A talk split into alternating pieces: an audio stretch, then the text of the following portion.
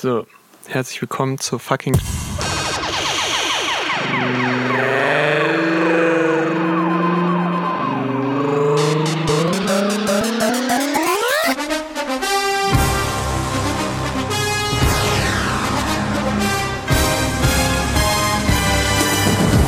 Große, schnelle Nummer, Postwahl. Action, Action, Action.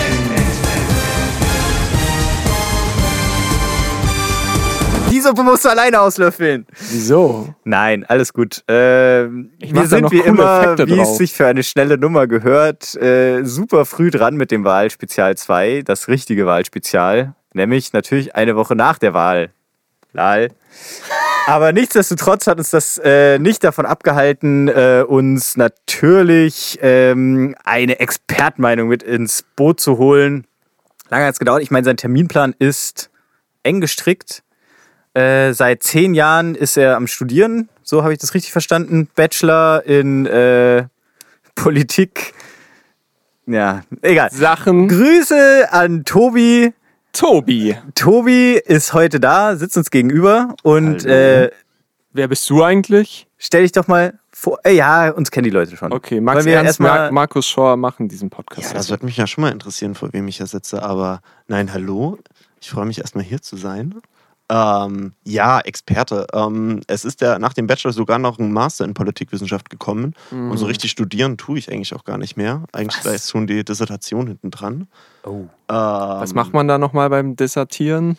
Ähm, meistens hat man ein Forschungsprojekt, ähm, zu dem man ziemlich lang forschen darf, um am Ende dann ein hoffentlich mehrseitiges äh, Buch herauszugeben, das irgendwie die Wissenschaft voranbringt und einen akademischen Beitrag leistet. Also Okay. das, hat, das hat nichts mit irgendwie wegrennen vor irgendwas zu tun. So. D dissertieren. Vielleicht wegrennen so ein bisschen vor den Sorgen des Lebens, weil Ja, man ja. ähm, sich noch nicht dem harten Arbeitsalltag stellen will, obwohl man dann doch auch schon ziemlich viel arbeiten darf für die Dissertation, Mhm. aber Was, was erzählst du den Leuten, wenn die dich so fragen, so, was machst du? Hast du dir ja schon so einen Alibi-Beruf einfach ausgedacht, weil du keinen Bock hast, mehr irgendwie, äh, ja, ich, ja, Mann, ja, das checkt ihr eh nicht. Ja, das, es ist ganz witzig, weil ähm, auf die Antwort, ich promoviere an der Uni so und so, ähm, kriegt man meistens äh, erstmal verständnisvolles Nicken, dann fragende Blicke. und äh, früher oder später ähm, kommt es dann immer zu dem Gespräch, ja, und musst du dann da auch so Seminare geben? Oder was macht man da dann eigentlich so? Und ja, ich, ich sage dann meistens, man bleibt meistens im Seminarraum nach dem Studium, aber wechselt halt die Position von vor der äh, Lehrer, vom vor dem Tutorentisch zu hinter dem Tutorentisch. Also gibst du auch Seminare. Das ist geplant, ja. Krank. Und sonst halt auch mal die Tafel wischen vom Professor. Habe ich gehört, das machen die Doktoranden schon auch manchmal. Nein, dafür gibt es ja SRKs und WHKs. Ah, so ja, Ah, na klar. Stimmt.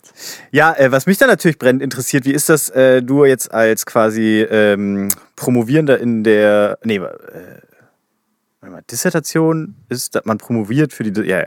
Ja. Äh, in der Politikwissenschaft äh, bist du da ganz äh, in der Tradition der Politiker und plagierst, was das Zeug hält? Oder äh, versuchst du da vielleicht mal ein bisschen neuen Drive reinzubringen auch? Ja, ich glaube, das ist so ein bisschen äh, der Albtraum eines jeden äh, Doktoranden, ne? dass man irgendwie vier oder fünf Jahre zum Beispiel in den Sozialwissenschaften an so einer Arbeit ähm, halt tätig ist und dann zehn Jahre später das irgendwie einen um die Ohren fliegt, weil herauskommt, da hast du nicht richtig zitiert und da ist kopiert worden und ähm, die Politik gibt ja leider dann doch einige schlechte Beispiele, wie man es halt besser nicht machen sollte. Aber äh, die ma- oder alle, die ich kenne bisher, die machen das sehr gewissenhaft und es ist, glaube ich, auch an sich ein spannendes Thema. Ähm, ich habe auch schon mit Gadem. Ich habe gerade eine Max Schor hat soeben ein Tier erlegt Ne mit seinen bloßen Mücke. Händen. Ne? Todesmücke des Todes. Sorry! Wow, okay. Ähm, ja, die meisten machen das eigentlich ziemlich gewissenhaft, aber es ist auch schon so eine wiederkehrende Diskussion oder auch so eine Unsicherheit durch die offiziellen Skandale, ähm, wie man da auch wirklich eine Qualitätssicherung gewährleisten kann. Also ich kenne zum Mhm. Beispiel auch Leute, die überlegt haben, hey, muss ich jetzt hier meine Doktorarbeit, bevor ich sie offiziell einreiche, nochmal an irgendwelche Korrekteure geben oder da gibt es auch teure Softwares, muss ich mir davon etwas kaufen, aber auch wie die funktionieren und was die schon als Plagiat dann zu erkennen meinen und was nicht, ist auch unterschiedlich. Also Okay. Es hat, denke ich, die ganzen Skandale in den letzten Jahren haben sehr viel Aufmerksamkeit für das Thema erzeugt, aber auch sehr viel Unsicherheit bei Leuten, die das eigentlich doch schon sehr ernst nehmen und auch Mhm. sehr gewissenhaft verfolgen.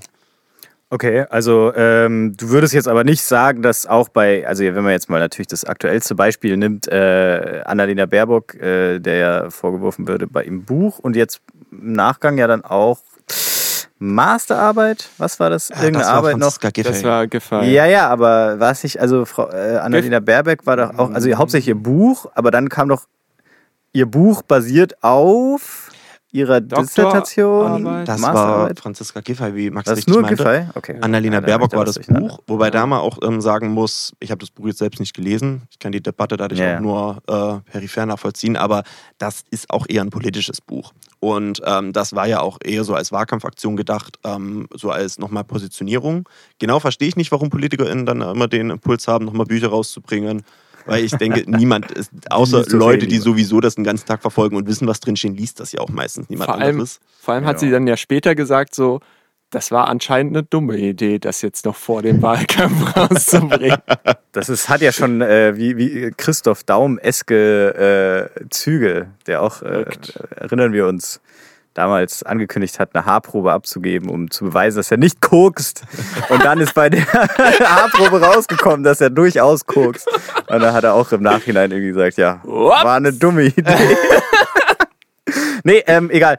Ähm, okay, aber was äh, ich eigentlich gerade äh, fragen wollte, war, ähm, bevor wir dann vielleicht auch nochmal zur richtigen Einführung kommen, nur, also, ja, mal warm reden, aber du würdest äh, trotzdem jetzt nicht sagen, auch äh, dass zum Beispiel dann, sagen wir mal, die Masterarbeit von äh, Frau Giffey, ähm, da war es nicht so, dass, dass äh, ihr das jetzt also zum Verhängnis wird, dass sie unsauber gearbeitet hat, sondern da kann man schon sagen, sie hat jetzt wahrscheinlich nicht aus niedersten Motiven, aber so aus. Karrieremotiven dann doch vielleicht die ein oder andere Abkürzung genommen und äh, bewusst plagiiert. Ja, auch an der Stelle muss ich leider sagen, ich kenne die Arbeiten nicht. Ich habe das jetzt auch. Ähm, Liest ja auch keiner, ne? Toller Experte. Ach, bin Nein. ich jetzt hier zu Plagiaten eingeladen worden? Das ist ja interessant. ähm, nein, das ist. Es ist auch immer so ein bisschen schwierig, ähm, oder die Frage, natürlich gibt es da Definitionen, wann ist ein Plagiat ein Plagiat, aber da gibt es eben auch ganz unterschiedliche Standpunkte. Und ähm, so das bekannteste Beispiel ist ja immer Gutenberg, Klar. Der aber auch wirklich nachweislich halt wirklich seitenweise kopiert hat, was man ihm ganz klar nachweisen konnte. Und eine andere Sache ist ja, wenn ich etwas schreibe, was dem Text, bei einem anderen Text sehr, sehr ähnlich ist oder vielleicht auch bei der Wortwahl teilweise gleicht, aber jetzt nicht einfach kopiert ist, wo dann der Quellenverweis fehlt. Wo man dann aus, wo dann immer die spannende Frage ist, okay, ab wann ist etwas auch ein eigener Gedankengang oder wie viel Inhalt muss da sein, damit es eindeutig sich auf den anderen Text bezieht. Ja. Und wenn ich die Debatte richtig verfolgt habe, ist das Frau Giffey so ein bisschen auf die Füße gefallen, dass sie halt jetzt nicht aktiv seitenweise aus anderen Texten äh, kopiert hat, Ja. aber ähm, etwas schludrig in Nicht Anführungszeichen ordentlich ne, angezeigt. Das ist bei Baerbock, bei Baerbock äh, Ja, ja. das gleiche gewesen, dass sie sozusagen hinten im Quellenverzeichnis natürlich alle Quellen drin hatte, wo sie das rausgeschrieben hat, aber jetzt nicht explizit, wie man es eigentlich machen sollte.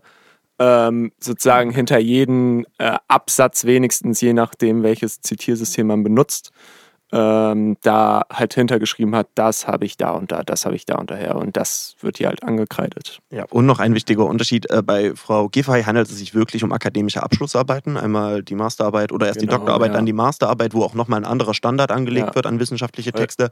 Bei Frau Baerbock war es jetzt nur ein politisches Sachbuch. Ja, ja, ja, ja. Nee, klar, äh, ich hatte das, also dann habe ich das irgendwie falsch äh, zusammengewürfelt. Ähm, deswegen äh, danke für die Richtigstellung und schon mal sehr interessant. Ähm, genau, ja, also das ist Tobi und äh, wir haben uns ja heute hier zusammengefasst, um jetzt noch mal im Nachklapp äh, zu analysieren, was denn jetzt eigentlich passiert ist bei der Wahl. Was ist da eigentlich passiert? Wo ist der Linksrutsch? What the fuck? Ja, wo ist er hin? Wo ist er hin? Er ist weggerutscht. Weggerutscht. Also, okay, da, da, wird, da wird jetzt gelacht. okay. Ich habe überlegt, ob ich selbst den Gag bringe und dachte dann so, nee, damit, damit will ich die Diskussion jetzt nicht aufmachen. Aber okay, ich Nee. finde es gut, dass ihr es dann gebracht habt. Man muss ja, die. Buzzwords bringen, sorry. Ja, ja, der Linksrutsch ist auf jeden Fall ein gutes Thema, weil ähm, viel diskutiert ähm, vor der Wahl. Spannenderweise ähm, am Anfang gar kein Thema gewesen, als es losging. Da war ja eigentlich schon so der, der einhellige Diskurs, ja, es wird schwarz-grün oder vielleicht noch Jamaika, wenn es dafür nicht reichen sollte. Ähm, mit dem Erstarken der SPD, mit dem, ja, Abschwächen der Grünen, aber dann trotzdem eine ganz solide Leistung hingelegt, ähm, wurde das auf einmal Thema. Und ähm, es ist eine spannende Frage, wo er hin ist. Ähm, es gibt verschiedene Theorien. Einerseits ähm, hat ja die Linke in den Wochen zuvor sich dann auch nochmal ähm, klar positioniert und auch mit sich dafür ausgesprochen, während sie den restlichen Wahlkampf eigentlich relativ wenig Du- wahrgenommen sch- worden ist. Sorry, mit dafür meinst du für Rot-Rot-Grün ausgesprochen? Genau. Okay. Ja. Mhm. Ähm, das war dann so ein bisschen im Vorgeplänkel, als dann äh, das, es gab ja auch verschiedene Diskussionsrunden, wo die Kandidatinnen und Kandidaten, meistens ähm, Herr Laschet, Herr Scholz und Frau Baerbock, immer wieder befragt worden sind, wie sie koalieren möchten. Und auffällig war ja, dass äh, Herr Laschet, Zitat, ähm, es immer ausschließen möchte, mit allen oder nur mit allen demokratischen Parteien zu koalieren, was in seinen Augen halt nur SPD, FDP, Grüne und CDU sein sollen. Ähm, während Frau Baerbock ja zum Beispiel in der einen Diskussion auch zu Recht darauf hingewiesen hat, dass sie auch die Linke dazu zählen würde Mhm. und was eben dann auch seiner Gleichsetzung mit der AfD dann eben wieder ein bisschen widerspricht. Ja. Und ja, ähm, Herr Scholz darauf immer wieder angesprochen und auch Frau Baerbock ähm, wollten es eben nicht explizit ausschließen, eventuell nach der Wahl, wenn das rechnerisch möglich ist, eben auch ein Bündnis mit Grünen und Linken einzugehen. Sich die Option offen zu halten. Genau, ähm, und da gab es dann eben, ich glaube, es war im August, auch mit ein Positionspapier der ähm, Linkspartei. Holy shit, was ist ein Positionspapier? Ein Positionspapier, das muss ich sich vorstellen. Ähm, ein Positionspapier ist erstmal eine Positionierung in Papierform. Nein, ähm, es ist Ja. meistens eigentlich eine Aussage, was man machen möchte, ohne dass es jetzt direkt Konsequenzen hat. Mhm. Es ist also so eine Art Vorschlag in den Raum, Mhm. wie man sich das vorstellt, ohne dass man das jetzt direkt umsetzen müsste. Und man muss dazu sagen, noch zu der Debatte, wir sind jetzt ja auch gerade mitten schon in den Wahlkampf eingestiegen, auch zur Linkspartei. Ähm, die Linkspartei ist ja bekannt vor allem für ihr soziales Profil, eben fürs Einfordern von ähm, sozialen Gerechtigkeitsthemen, Mhm. aber eben auch, was die Partei mit auszeichnet, ähm, mit ähm, mh, doch anderer Kurs in der Außen- und Sicherheitspolitik, also in der nationalen Sicherheitspolitik, im Unterschied zu Grünen und äh, Ja. SPD, die zum Beispiel unter anderem mit ähm, den NATO-Austritt oder eine grundlegende Reform der NATO mitfordern ähm, und zum Beispiel auch einen anderen Umgang mit Ländern, zum Beispiel wie Russland, fordern. Ja. Und ähm, das wurde in den angesprochenen TV-Debatten immer von Scholz mit angeführt, dass es da eben, also er wollte nicht ausschließen, hat allerdings immer klare rote Linien für sich Mhm. benannt oder Kriterien, an denen er eine ähm, Koalition festmachen möchte. Und da war zum Beispiel immer auch äh, das Bekenntnis zur NATO und das Bekenntnis Ja. zur EU dabei, Ja, ja. was dann eben implizit auch mit die Kritik war eben an der linken Positionierung in der Hinsicht.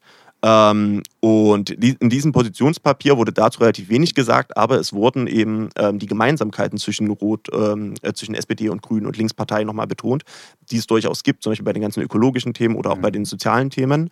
Ähm, genau, und es gibt zum Beispiel auch Analysen, um jetzt auf die Ausgangsfrage zurückzukommen, wo ist der Linksrutsch hin, dass dieses Papier zum Beispiel geschadet haben könnte. Denn ähm, es ist, man muss dazu auch ein bisschen die Wählerschaft äh, der Linkspartei anschauen. Mhm. Das kann man, oder die Linkspartei ist eine sehr diverse Partei. Die hat ganz verschiedene Strömungen. Es gibt die berühmt-berüchtigte ähm, marxistische, äh, Mhm. marxistische Plattform zum Beispiel, aber es gibt auch ähm, Rotasch-der.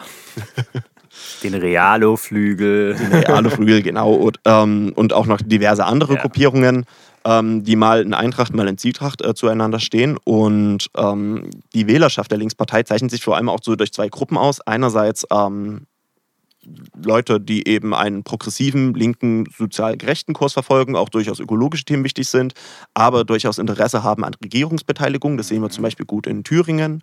Ähm, aber eben auch der andere äh, Teil der Linkspartei, der sich eher aus der Protestbewegung äh, mitspeist. Sie ist auch hervorgegangen, zum Beispiel aus der Wahlalternative WASG, die in den 2000ern als Gegenbewegung zur Hartz-IV-Reform mit entstanden ist, aber eben auch so ähm, friedenspolitische Bewegungsaspekte mit aufgenommen hat Mhm. Und eben eben einen radikal oder einen grundsätzlich anderen Kurs in der Außen- und Verteidigungspolitik mit ähm, ja, verfolgt. Ja. Und ähm, das wird so ein bisschen spannend ähm, betrachtet, weil die Linkspartei gilt halt immer so als Protestpartei, die von beiden Seiten dann so ein bisschen die Wählerschaft äh, mit abgeholt hat.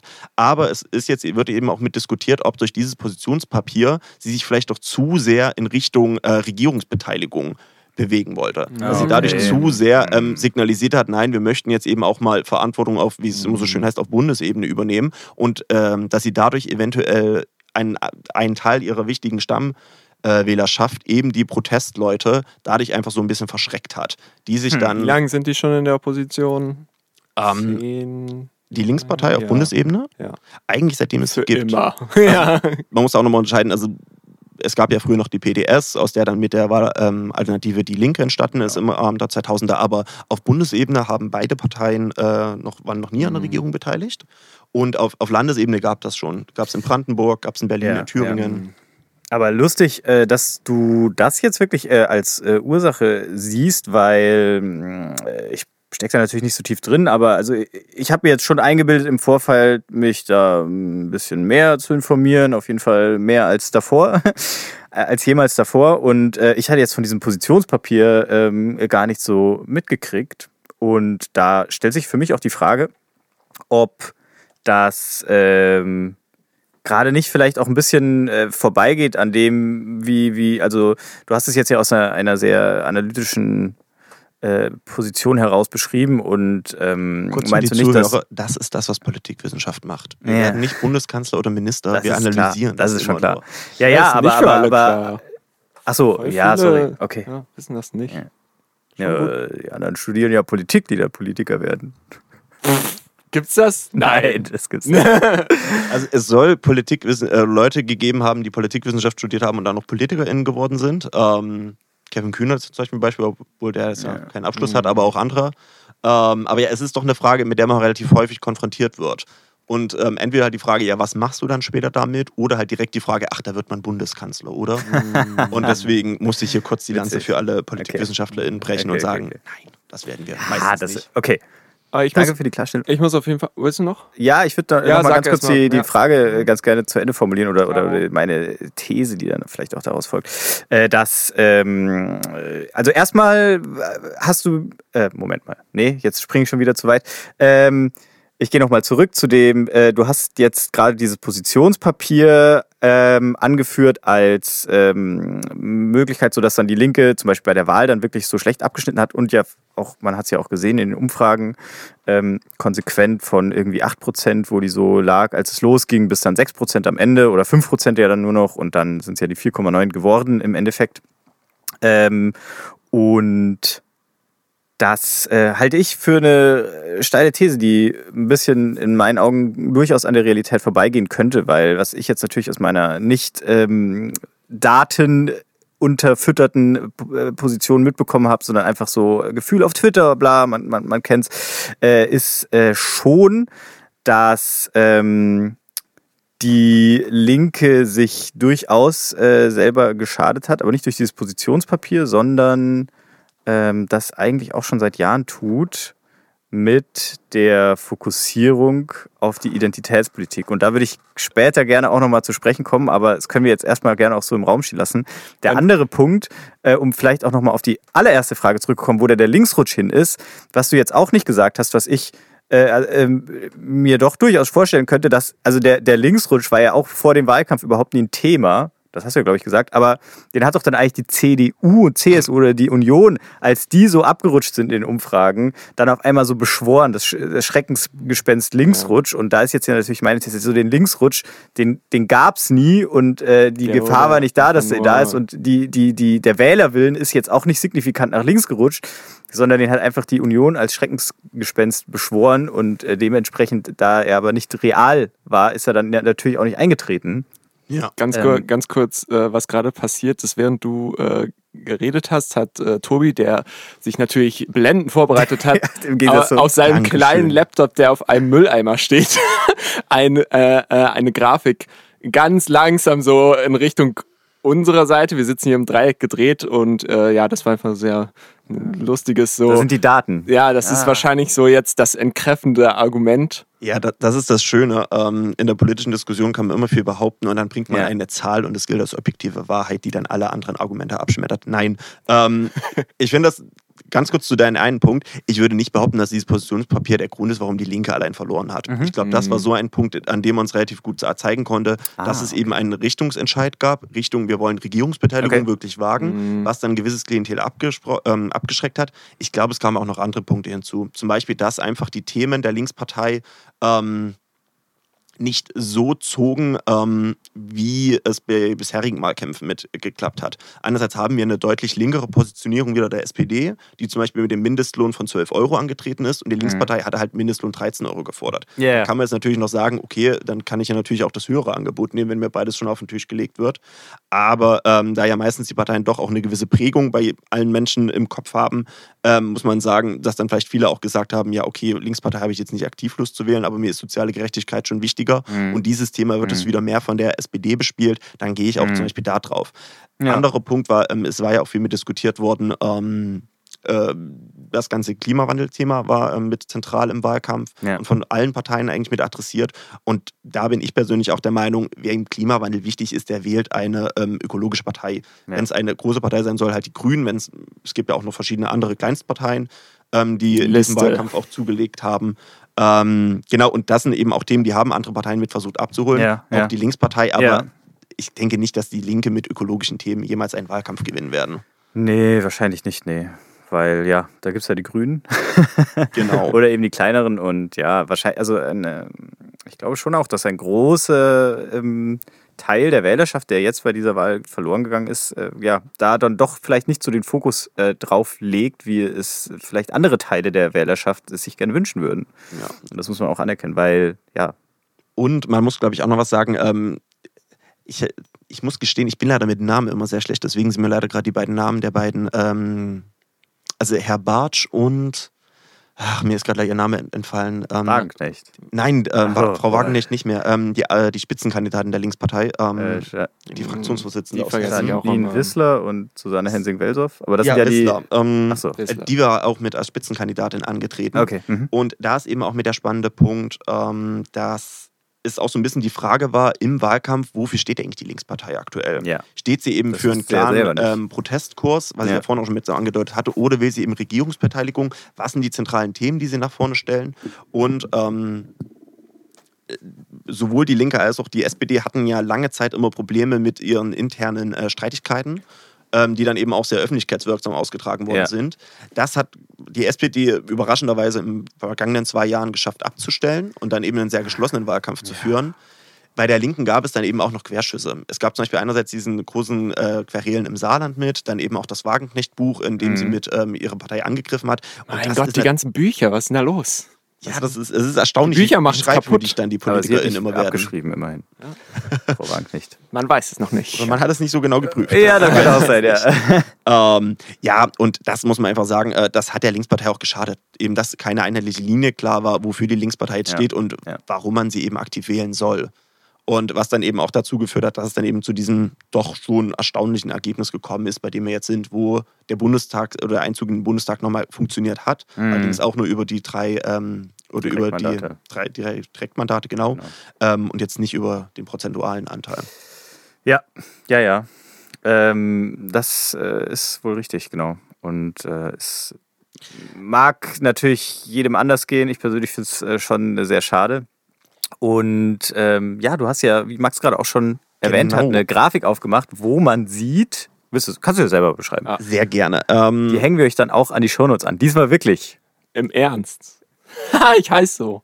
Genau. Ähm, ja, ich habe mal verschiedene Grafiken mitgebracht, weil ich finde, ähm, so was Abstraktes wie Politik lässt sich immer gut diskutieren, aber erklären lässt sich immer am besten irgendwie bildlich. Und natürlich ist der Podcast jetzt nicht das geeignetste Medium, um bildlich was darzulegen, aber so deswegen richtig. erklären wir das jetzt einfach sehr bildlich und äh, hängen es dann mit an.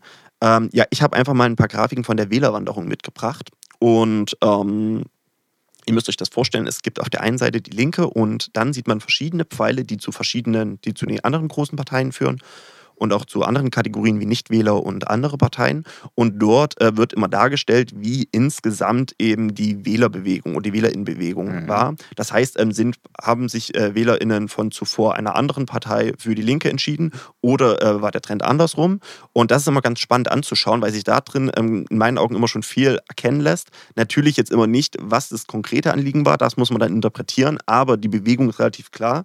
Ähm, und zum Beispiel bei der Linken ist ein was auffällig, dass alle Pfeile weg von der Linkspartei zeigen, nämlich zu allen anderen Parteien hin. Also, ja, ja, also, äh, habe gar nicht zugehört, aber es zeigt die Bilanz quasi. Die, also, es, es zeigt nicht nur die, äh, die Wanderung, achso, ja, doch, die Wanderung ist ja immer eine Bilanz. Okay. Hm. Genau, ja, nee, es, es ist ein wichtiger Punkt. Es zeigt nur die Bilanz. Es können auch genauso Leute ähm, vorher das andere gewählt haben Ja, oder Linkspartei gewählt haben, aber ähm, das ist das Ergebnis, ähm, wie es sich eben in der Summe ergibt. Und das ist auch noch wichtig, ähm, da kann man sich ja fragen, wie kommt das zusammen? Das wird immer mit bei den Exit Polls erhoben. Das sind die Befragungen ähm, an den ähm, Wahltagen bei den Wahlorten. Ähm, und äh, wenn die Leute dann rauskommen und abgestimmt haben, werden die dort nochmal befragt, ähm, was haben sie gewählt. Ähm, dann wird auch gefragt, was haben sie zuletzt, was Ja, haben sie letztes Jahr gewählt und noch ein paar ähm, demografische Angaben. Und daraus wird es immer mit erhoben. Wurdet ihr schon mal befragt? Nee. Äh, nein, das allerdings auch, weil ich, ach, ich weiß gerade gar nicht mehr genau die Anzahl, wie es gibt. Es sind eine dreistellige ähm, Anzahl an Wahllokalen, die da, ähm, wo die Befragungen stattfinden. Ja. Und äh, die werden explizit ausgewählt. Das ist jetzt nicht äh, randomisiert, dass die irgendwo hinfahren und dann einfach mal Leute befragen, sondern es wird immer geschaut, hey, wie können wir möglichst gut die Mhm, demografische mhm, mhm, Mhm. Gesamtsituation Deutschlands in Ja. diesen Wahllokalen darstellen. Und genau, jetzt nun zu diesen Zahlen, ähm, das ist ganz spannend. Ähm, Das muss ich mir jetzt mal näher angucken, ganz kurz. Ganz weiter. Max Okay, steht auf, ich also von ihm auf. ist jetzt erstmal nichts zu hören. Ähm, leider fehlen jetzt hier die Gesamtangaben zu den ähm, WählerInnen von der Linkspartei. Die müssten wir dann nochmal nachschauen. Aber was auf jeden Fall sichtbar wird, ist, dass es halt, ähm, dass die Linkspartei ähm, WählerInnen an alle anderen Parteien ähm, verloren hat. Und am auffälligsten sind eben die großen Zahlen. Das sind einmal minus ähm, 590.000 ähm, an die Oha. SPD. Ähm, wo eben das, und hier beginnt jetzt eben der spekulative Teil Ja, oder der ja. interpretative Teil, wo man eben davon ausgehen kann, dass das eben Leute sind, denen halt die soziale Gerechtigkeitsfrage wichtig war und die dann gesagt Mhm. haben, hey, das wird eben auch von der SPD vertreten. Und die andere große Zahl ähm, oder eine der großen Zahlen im Raum ist ähm, minus 470.000 äh, WählerInnen an die Grünen, wo eben die Vermutung naheliegt, so. dass das dann ähm, eher aus ökologischen Thematiken war. Oh. Andererseits dann eben auch noch ein großer ähm, Verlust an äh, die Gruppe der Nichtwähler. Das waren minus 370.000 Leute. Das sind doch dann eher die Protestwähler, ne? Genau. Achso, äh, nicht eher, das hast du ja noch gar nicht. Ja, mhm. Äh, genau, ja, das ist aber absolut richtig. Ähm, ähnlich vermu zu vermuten auch zum Beispiel die äh, 110.000, die an die AfD verloren gegangen sind. Ähm, und ähm, oder auch minus 250.000 an andere. Man muss dazu sagen, das ist jetzt gerade eine sehr verallgemeinerte ähm, Spekulation, was die Bewegung verursacht. Mhm. das Problem ist ja auch, ähm, jeder Wille, will, jeder Wählerwille, wie es immer so schön heißt, entsteht immer äh, individuell. Und ähm, das kann immer ganz unterschiedliche Gründe haben. Natürlich gibt es größere ähm, Trends und Bewegungen, aber ähm, zum Beispiel, wenn jetzt äh, ein linken oder ein vormals linken Wähler jetzt SPD wählt, kann es natürlich sein, dass soziale Themen sind. Es kann aber auch sein, dass zum Beispiel die Person Olaf Scholz auf einmal sehr überzeugt hat oder eine andere Person abgeschreckt hat oder verschiedenste andere Gründe. Deswegen Mhm. Und das ist ja auch echt wirklich passiert. Ne? Hat man gab es ja auch genügend Grafiken.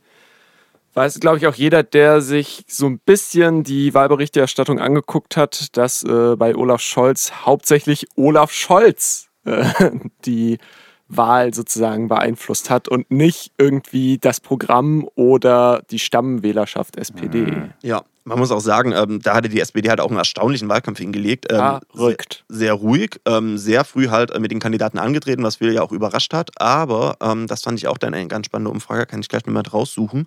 Ähm, befragt danach, was die SPD-Wähler motiviert hat, haben, glaube ich, 38 Prozent angegeben den Kandidaten. Und es waren mehr, ich weiß nicht mehr genau wie viel, aber im 40er-Bereich, sagen wir so 42 bis 46, das Programm. Also war es nicht allein nur der Kandidat bei der SPD, der gezogen hat, Ja, wenn er auf jeden Fall auch einen großen Anteil wahrscheinlich mitgetragen hat. Ja. Äh, Bei den SPD-Wählern, Ja, genau. ja, genau. ja. Und äh, wahrscheinlich dann auch nochmal 50 Prozent diese kleinen Reflektoren, die du an, die, an ein Fahrrad machen kannst. Ähm, aber nochmal zurückzukommen von der SPD auf die Linkspartei. Ähm, denn ich denke, diese Zahlen zeigen aber auch ein was ganz toll an für alle linken Wähler, die sich jetzt fragen, wo es mit ihrer Partei hingeht. Ja. Das ist jetzt halt die spannende Frage. Weil die Linke muss sich jetzt halt wirklich überlegen, äh, wo es hingehen soll. Möchten sie halt wirklich Protestpartei bleiben? Möchten Ja. sie da ihr Profil schärfen oder wollen sie halt Verantwortung übernehmen? Und ähm, noch eine andere spannende Grafik, ähm, um vielleicht das nicht ganz hoffnungslos zu lassen für alle Menschen. Da muss ich kurz schauen, ob ich die habe. Ähm, da müsste die muss ich mal kurz raussuchen.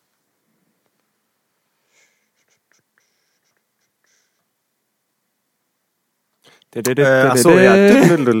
Grafik raussuch. Ähm, ich habe nur gerade wieder über, über Identitätspolitik nachgedacht. Mhm. Ähm, Das Thema können wir aber auf jeden Fall auch gleich nochmal ja, ja, ja, äh, gerne. Ähm, weil, äh, sonst. Ich habe gehört, dass man als Wahlgeschenk bei der SPD fucking Dinger, so, das sind so Plastikdinger, die tust du dir ans Fahrrad. Ja, also so Katzenaugen, wie man auch Nee, nee, nee, das sind so, das sind so wie so Fächer. Ja. Und sagt. Achso, über das gesamte Rad gehen die dann. ja, aber nicht übers gesamte Rad. Aber die sind ungefähr so Ja. groß, das hilft jetzt dem Podcast-Hörer natürlich richtig viel. Ähm, ungefähr so groß wie ein Eiskratzer. Ähm, könnte man auch als Eiskratzer verwechseln. Und da frage ich, ähm, warum? Warum nicht einfach Ja, das nicht muss machen? man ja machen. Naja, weil wahrscheinlich im Endeffekt heutzutage gehofft wird, dass irgendjemand darüber sich dann mal auf Twitter entweder lustig macht Ja. oder das feiert Ja.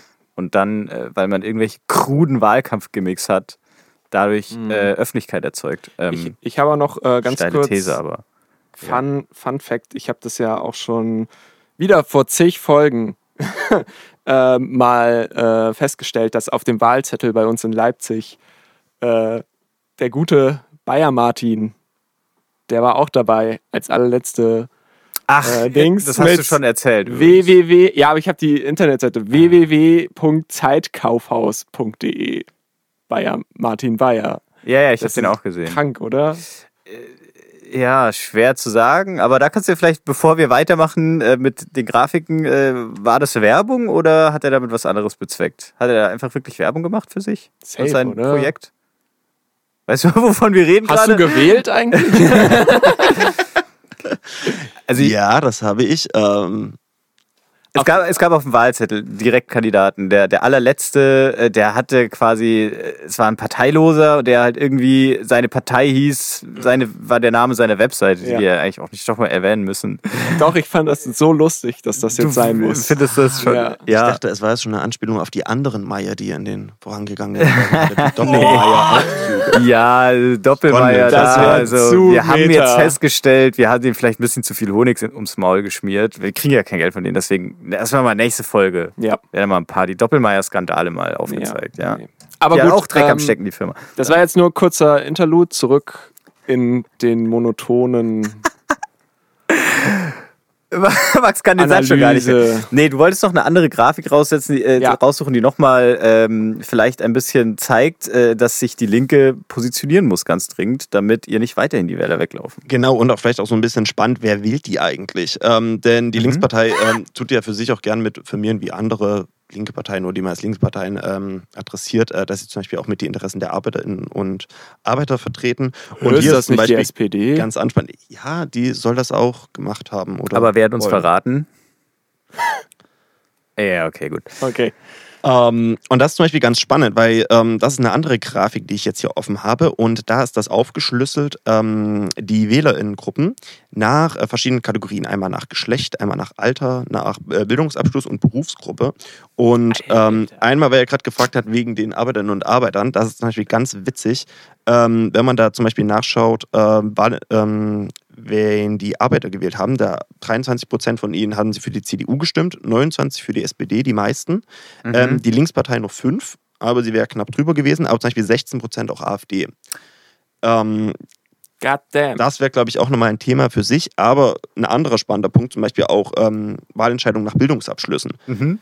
Da einerseits äh, Mittelschule ist bei der Linken ähm, oder Mittelschulabschluss äh, bei der Linken das schlechteste Ergebnis. So Ah, krass. 2% haben dort ähm, Linke gewählt, während es dann aufsteigend immer mehr wird. Mittlere Reife waren es dann 4, Abitur 6 und zum Beispiel Hochschulabschluss dann 7%. Ja. Da wären sie also sicher drüber. Das, das zeigt also schon mal, die Linke ist auf jeden Fall eine Akademikerinnenpartei. Ja, okay. Aber Moment mal, ähm, ist das jetzt nur für diese Wahl gerade? Das ist nur für diese Wahl, ja. Okay. Mhm. Weil, was Oder- mich ja dann interessieren würde, wie jetzt äh, da auch vielleicht die, die Wanderschaft aussieht von, äh, zur letzten Wahl oder vielleicht auch von den letzten zwei Wahlen.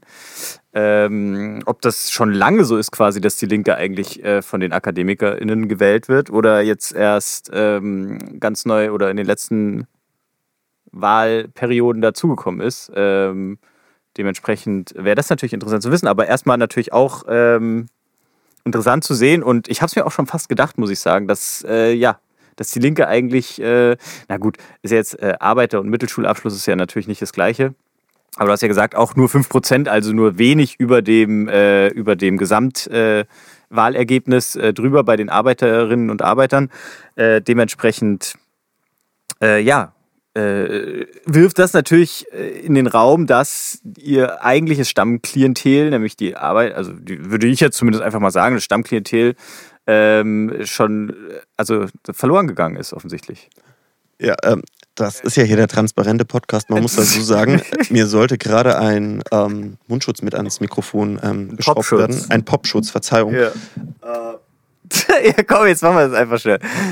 Ja, wir hätten es einfach anders machen sollen, dass ähm, wir die Mikrofone vielleicht anders verteilt haben. Naja, weil man muss jetzt auch dazu sagen, äh, Tobi hat jetzt gerade das, das schlechteste Mikrofon bekommen als Gast. So nett sind wir beim Schnelle Nummer Podcast. Und da ist es ein bisschen schwer reinzureden, ohne dass es die ganze Zeit.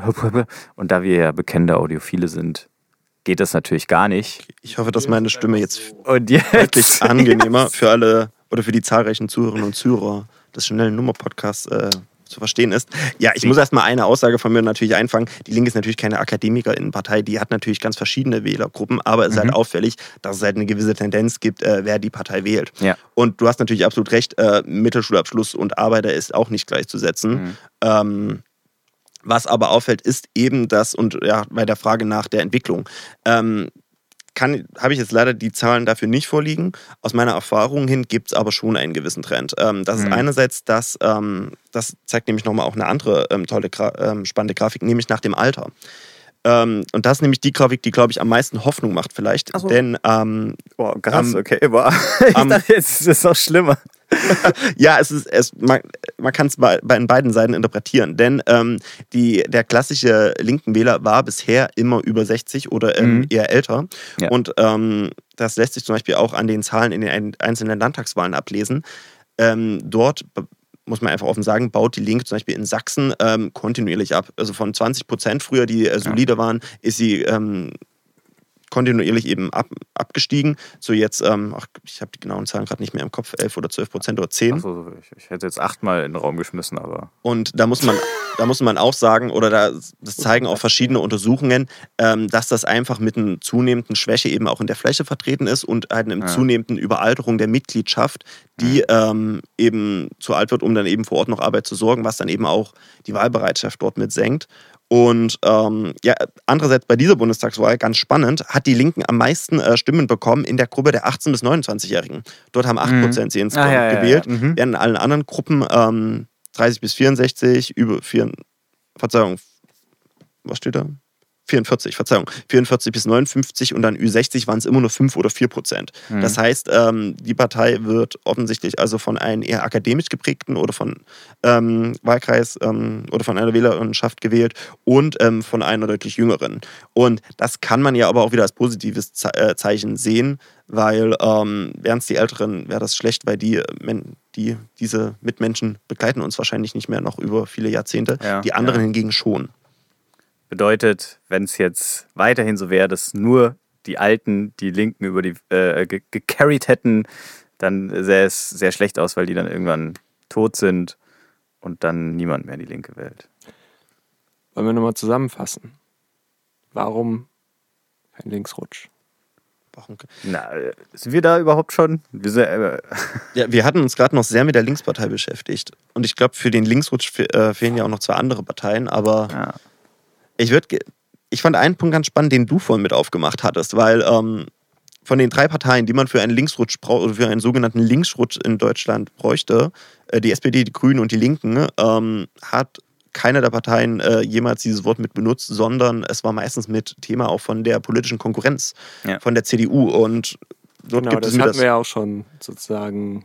genau das Schlagwort der roten Sockenkampagne auch. Aha, Das ist für alle das habe ich noch nicht gehört. Das klingt, als ob das schon seit Jahrzehnten ein Ding ist. Und jetzt, ja, ich habe was auf Twitter dazu gelesen. Aber sag, äh, Genau, es ist lustigerweise auch seit ein paar Jahrzehnten. Ähm, meines Wissens nach ist es in den 1990er ähm, Jahren entstanden, der CDU damals, ähm, die ein neues Wahlkampfthema oder anders gesagt, es gibt ganz spannende Wahlplakate ähm, der CDU und auch der CSU, die seit Jahrzehnten in der Bundesrepublik Werbung damit machen, dass ähm, man ja einen sogenannten Linkrutsch verhindern möchte oder die Linken aus ihrer Ecke herauslocken möchte. Zum Beispiel ein ganz interessantes Plakat, zum Beispiel aus den 70er Jahren. Man muss sich eine blonde Frau mit Boxhandschuhen vorstellen und drüber steht, komm aus deiner linken Ecke, ähm, was ja schon in eine ähnliche Richtung tendiert. Oder dann in den 90er Jahren die explizite rote Sockenkampagne, wo eben auch vor einer möglichen Koalition der drei, also der SPD, damals PDS und Grünen mitgewarnt worden ist Ja. und ein sogenannter Linksrutsch verhindert werden sollte.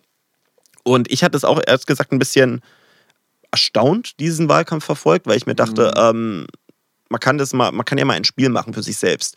Ähm, denkt an eine große Partei, die dieses Mal angetreten ist und überlegt euch ein Thema, für die diese Partei steht oder so ein, zwei Themen. Ja. Und bei allen Parteien klappt das relativ gut, bis auf die CDU. Und das kann man dir natürlich vorwerfen, dass ich dann vielleicht einfach nicht die Ahnung hätte. Und natürlich denkt man dann an Wirtschaftskompetenz oder zum Beispiel auch Sicherheit. Das sind so deren klassischen Ja. ähm, zentralen Themen. Aber Verwaltung, würde ich sagen. Verwaltung. Das politische Thema Verwaltung. äh, bei einem wachsenden öffentlichen Dienst bestimmt, auch mit Ja, einer guten ja, Wählerschicht. ja. Nein, ähm, diese Themen sind natürlich für die relevant, aber wenn man dann mit einem konkreten Anliegen drüber nachdenken soll, was haben die dieses Jahr in diese Richtung gefordert, wird es halt schon schwieriger. So, ja. Und Mhm. das ist ja auch wiederkehrend der CDU mit vorgeworfen worden, dass da einfach auch ähm, eine gewisse inhaltliche Leere ist oder eine inhalt offene. Aber ist das nicht Leerstelle. in der DNA einer konservativen Partei schon so ein bisschen äh, mit enthalten, dass sie ja eben hauptsächlich bewahren möchte und nicht äh, unbedingt. Aber das Spannende ist auch, dann hat man, Reaktionär, aber das dann hat man meistens. benutzt? Ja, nicht ganz, Fuck! aber Aber wie benutzt man es denn dann richtig? also Hatten wir das nicht letzte Woche, dass reaktionär quasi sich alte Zustände zurückwünschen, die schon vorbei sind und Ah, konservativ ist eben den aktuellen Zustand Mhm, bewahren mhm, und okay, vorsichtig gegenüber zu Nur noch mal, Strömungen ich zu wusste das natürlich, Man- das ist nur noch mal für alle Leute. Man muss da auch zu sagen, reaktionär ist jetzt kein hochanalytischer Begriff, sondern eher Ja. ein Begriff der politischen Debatte, was man anderen eben vorwirft, um eben diese Rückwärtsgewandtheit ah, vorzuwerfen. okay, siehst du, wieder was gelernt. Das ist einfach der Lernpodcast auch. Das stimmt. Ähm, Zurück zum Thema. Zurück zu Schwarz. Zurück zu. zu, zurück die- zur CDU. nur bei der Ähm, CDU ging's nicht. Wofür stehen die denn jetzt eigentlich? Genau. den Faden verloren. Ja, also du warst gerade da, dass du ähm, die Frage in den Raum gestellt hast, dass ja eigentlich die meisten Parteien äh, doch sich, also wenn man jetzt äh, jemanden auf der Straße fragt, und die meisten können dann sagen, ja, die SPD, die steht für soziale Gerechtigkeit, Arbeit. die Grünen stehen für Umweltschutz und die CDU, die steht, mh, äh, ja, Genau, und dann kam dein gegen Einwurf, links. ob konservative Parteien nicht prinzipiell ähm, genau, ja. eher inhaltsleer sind. Und äh, dem würde ich widersprechen, weil auch Konservative haben natürlich in ihrem bewahrenden Charakter ähm, ja politische Anliegen und politische Vorstellungen und Mhm. möchten ja auch meistens äh, doch konkrete Inhalte gestalten. Und ähm, es gibt ja den wiederkehrenden Vorwurf der CDU, dass es ein Kanzlerwahlverein wäre. Das heißt, ähm, dass eben es allein auf die zentrale Machtposition des Kanzlers beschränkt bleibt und dass dessen Basis halt eben gesichert sein soll, aber Ja. ansonsten programmatisch nicht so viel passiert. Und Aha. ich denke, das war zum Beispiel auch in meinen Augen mit einem Problem der CDU dieses Jahr, dass eben einerseits dieses zentrale ähm, Charakteristikum oder dieses eine Wahlkriterium für sie einfach entfallen ist, weil Angela Merkel nicht mehr angetreten ist und wir dadurch eben mit vor der Situation standen, dass es eben eine offene Wahl war oder eine Ja. Wechselwahl war, Ja. weil es grundsätzlich einen neuen Kanzler oder Kanzlerin geben sollte und dass eine große Wechselstimmung auftauchte. Und auf einmal die CDU zum Beispiel auch ähm, in der Position war, jetzt nicht aus dem den berühmten Am Amtsinhaberbonus, also Bekanntheit, mehr mediale Präsenz etc. Ähm, mit ähm, zu verfügen, sondern als ein Kandidat von anderen mit anzutreten. Ja. Und in, diesen, in dieser Situation ist es halt auch wichtig, die Leute mit Inhalten zu überzeugen, die dann am besten mit einer Person verbunden werden. Ja. Und das hat aus verschiedenen Gründen bei der CDU dieses Jahr nicht richtig geklappt. Aber auch funny, dass sie jetzt immer noch damit fahren. Ne? Also es ist immer noch, es wird immer noch äh, gesagt, äh, diesmal jetzt sozusagen als Erklärung dafür, warum sie so krass verloren haben. Ähm, die Leute haben hauptsächlich CDU gewählt, weil sie Angst hatten vor dem Linksrutsch und äh, nicht, weil sie für irgendwelche äh, äh, genau Werte äh, das gewählt haben. Das ist aber auch so ein spannender Punkt, weil ich hatte mich auch gefragt, warum macht die CDU und die CSU jetzt das zum Beispiel und ähm, waren zum Beispiel so sehr vor der Dreierkoalition. Und Erfolg damit haben. genau. Ah. Und das hat mich selbst überrascht, weil ich dachte eigentlich immer, bringt doch lieber Themen, ihr habt, ihr habt ja auch ein Wahlprogramm, Ja. nehmt euch da doch Themen heraus, platziert die zentral. Aber das ist ganz spannend, ähm, denn die Umfragen waren ja, wie wir für alle vielleicht wissen, oder ähm, die Umfragen gingen für die CDU lange Zeit nach unten, bis es sich dann Ja. wieder angefangen hat zu stabilisieren. Und ähm, das lässt sich ähnlich, oder das ist ein Zeitpunkt, der sich überschneiden lässt mit dem Beginn dieser ähm, Linksrutschwarenkampagne, was wahrscheinlich das Ziel hatte, die Stammwählerschaft zu mobilisieren, die man dann vielleicht nicht über die Inhalte oder über die Person bekommen konnte, aber wo man wusste, dass eben dieses konservative äh, ähm, Wählerinnenklientel, ähm, dass man das darüber mobilisieren konnte, zu sagen, wenn jetzt nicht CDU gewählt wird, droht ähm, eben eine andere Regierung, ja. die dann eben eine grundsätzlich andere Politik verfolgt. Und das hat anscheinend auch verfangen. Das hat, mhm. oder das wäre eine mögliche Erklärung, warum zum Beispiel in den letzten Wochen dann die CDU sich auch wieder stabilisiert hat, neben anderen Gründen auch. Mhm. Das äh, ja, kann sein. Ich würde es natürlich wieder ein bisschen mehr mit dem, mit dem Dampfhammer sehen und sagen, äh, eigentlich geht es dem Großteil oder zumindest 24,1 Prozent in Deutschland äh, zu gut, als dass sie überhaupt Veränderungen wollen oder beziehungsweise dann mehr Angst davon haben, äh, dass, dass sich etwas verändert und es theoretisch schlechter werden könnte äh, und eigentlich so zufrieden mit dem Status quo sind, den die äh, CDU in den letzten 16 Jahren ja äh, schön etabliert hat. Ähm, und dann sagen, ja, ich bin zwar jetzt vielleicht nicht dafür, aber ich will lieber keine Veränderungen und das soll lieber so bleiben. Und ähm, das ist wahrscheinlich erstmal so ein grundmenschliches Verhalten und vielleicht jetzt hier hat es auch wieder besonders verfangen, weil ja Deutschland einfach vielleicht im Gegensatz zu irgendwelchen südamerikanischen Ländern, wo dann wirklich mal äh, die revolutionäre Linkspartei irgendwie äh, gewählt wird, naja, halt einfach nicht so arm dran ist, blöd gesagt. Naja, nee, also wir stehen ja wirtschaftlich und Lebensstandard, man kennt es ja, ist ja Deutschland immer Weltspitze mhm. äh, mit äh, dabei äh, und das ist, glaube ich, schon ein entscheidender Faktor, warum es hier die progressiven Parteien auch schwerer haben. Ja, da aber auch mal eine spannende Grafik mit. Ähm, es stimmt prinzipiell. Man muss, ähm, oder für alle Zuhörer und Zuhörer erstmal, das ist die Grafik auch wieder aus der äh, Infra Infratest DIMAP-Umfrage zur mhm. Bundestagswahl. Ähm, wurden die Leute auch mit verschiedenen äh, Fragen dann eben auch konfrontiert. Und unter anderem, ich wünsche mir für unser Land in Zukunft, und da gab es drei Antwortoptionen, einige Kurskorrekturen, einen grundlegenden Wandel oder dass im Wesentlichen alles so bleibt, wie es ist. Ähm, man muss dazu sagen, ähm, das ist jetzt natürlich immer wieder eine subjektive Wahrnehmung. Bei Wandel ja. zum Beispiel oder Kurskorrektur jetzt hier nicht nochmal genauer das erläutert ist nicht wird. Definiert, ja. Das ist das, was die Leute eben drunter mhm. verstehen. Mhm. Aber interessanterweise ähm, ganz vorn war eben einige Kurskorrekturen mit 51 Prozent, was allerdings im Vergleich zur Wahl 2017 äh, stark zurückgegangen ist, minus 17 ähm, Punkte. Während gleich ein grundlegender Wandel auf 40 Prozent gestiegen ist von vormals okay. 19, also um, plus um 21. Und äh, dass im Wesentlichen alles so bleibt, wie es ist, relativ gering war. Okay. Ähm, also oder Krass. deutlich gering ist, mit ja. nur sechs Punkten und sogar noch verloren hat. Das war eben auch ähm, hm wiederkehrend mit in den Erklärungen ähm, angegeben, dass es eben durchaus ein Interesse gab für einen Wandel. Und ich glaube, wenn wir uns die Themen anschauen, die diesen Wahlkampf äh, mit zentral waren, lässt sich das auch nachvollziehen. Einerseits hatte die ganze Klimathematik, ja. wo natürlich ähm, Leute, die das mobilisiert, die sind an einem Wandel interessiert. Die wollen auch, oder die sehen einfach die Erfordernis auch von mindestens Kurskorrekturen, wenn nicht sogar einen Grundsatz, grundlegenderen ja. Änderungen. Ja als auch zum Beispiel anderen kleineren Themen. Zum Beispiel ähm, die ganze Corona-Pandemie war ja auch noch mit ähm, ein Thema, zum Teil, ähm, wo es auch durchaus dann zum Beispiel aus Sicht äh, der ProtestwählerInnen eben auch mit äh, Änderungen ähm, gefordert worden sind, als auch zum Beispiel der BefürworterInnen mit ähm, von härteren Maßnahmen. Ja, ja, ja. Und auch in anderen Bereichen. Und da muss man auch sagen, da hat dann eben auch eine 16-jährige Kanzlerschaft ähm, von einer Angela Merkel eben mit dazu, die ja immer für ihren sehr moderaten Stil und ausgleichenden und eher abwartenden Stil und einem auch politischen Stil der kleinen Schritte, dass sich dann das auch mittlerweile eine Stimmung äh, entstanden ist, jetzt auch mit Absehen, dass sie eben nicht mehr antritt, dass dann eben die Leute das mobilisiert und sagt, wir müssen jetzt eben auch neue Wege Mal gehen oder auch neue, machen, ja. ähm, ein, ein, ja, einen grundsätzlicheren, einen grundlegenderen Wandel mit angehen. Ja. Okay. Also ähm, eigentlich äh, widerspricht es jetzt quasi der, ein bisschen der, oder der These, die ich jetzt aufgestellt habe gerade. Um ähm, die vielleicht zu retten? Nee, es ist ja okay. Ich meine, wie gesagt, das war, es ist ja immer, ich, ich, ich rede ja immer eher so aus dem Bauch raus, wie ich es fühle und wie ich es auf Twitter so lese. Und aber ähm, nee, um das aber vielleicht nochmal zu retten, es ist ja auch die Frage, was unter Wandel verstanden wird. Und ja, zum Beispiel, wenn man jetzt den Wechsel oder wenn man mhm. zum Beispiel den äh, erneuerbare Energien oder den äh, Kohleausstieg bis an der Zahl in den kommenden 30er Jahren fordert oder zum Beispiel den kompletten Wechsel auf äh, E-Mobilität. Das mhm. ist ja schon ein grundlegender Wandel, aber mhm. zum Beispiel eine grundsätzliche Infragestellung unserer ökonomischen Basis, wie es zum Beispiel linke revolutionäre Bewegungen jetzt tun würden, mhm. ist ja nochmal eine ganz andere Qualität. Ja, das stimmt, das stimmt, das stimmt. Und deswegen, dass das jetzt in Deutschland nicht gegeben ist, zeigen, glaube ich, auch mhm. die Wahlergebnisse. Aber dass trotzdem ein weiter, ein klassisches Weiter so in, der, in diesem Land jetzt erstmal nicht gewünscht Ja. ist, lässt sich, glaube ich, auch an der Wahl doch gut erkennen.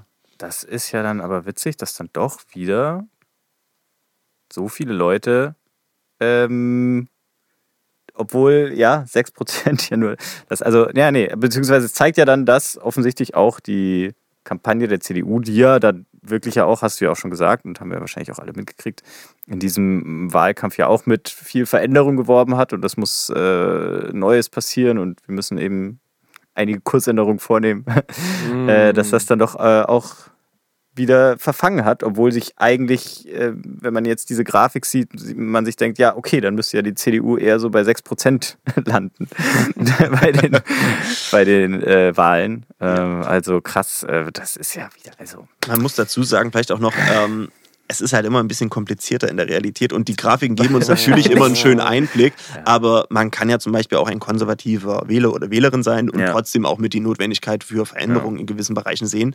Wie gesagt, die CDU hat ja zum Beispiel auch eine Programmatik, wo auch verschiedene Änderungen mit vorgesehen sind. Ich glaube, sie hatte auch einfach dieses Jahr die schwierige Situation, dass sie im Dilemma war, dass sie einerseits 16 Jahre Regierungspartei war, zentrale Regierungspartei Mhm. mit wechselnden Koalitionspartnern, ähm, gleichzeitig aber ein neuer Kandidat mit für, eine, äh, für einen Aufbruch stehen sollte. Ja. Und er hat ja auch immer wieder von den Entfesselungspaketen gesprochen, wo dann eben auch äh, die Kritik war dran, ja, wenn jetzt 16 Jahre regiert worden ist, warum habt ihr es nicht vorher entfesselt? Oder wa Ja. warum jetzt Ja. auf einmal die Entfesselung? Man muss, glaube ich, auch, also der Wahlkampf jetzt gerade in den frühen äh, Phasen hat ja eigentlich gezeigt, dass es alles so doch sehr random ist, äh, was da passiert. Äh, wenn, wenn du dir irgendwie, äh, wir hatten ja ganz am Anfang gesagt, CDU und Grüne war ja eigentlich das Ding, wo alle gedacht haben, yo, das wird's. Äh, wer ist Scholz überhaupt? Wo ist der eigentlich? Warum ist der? Wer ist das?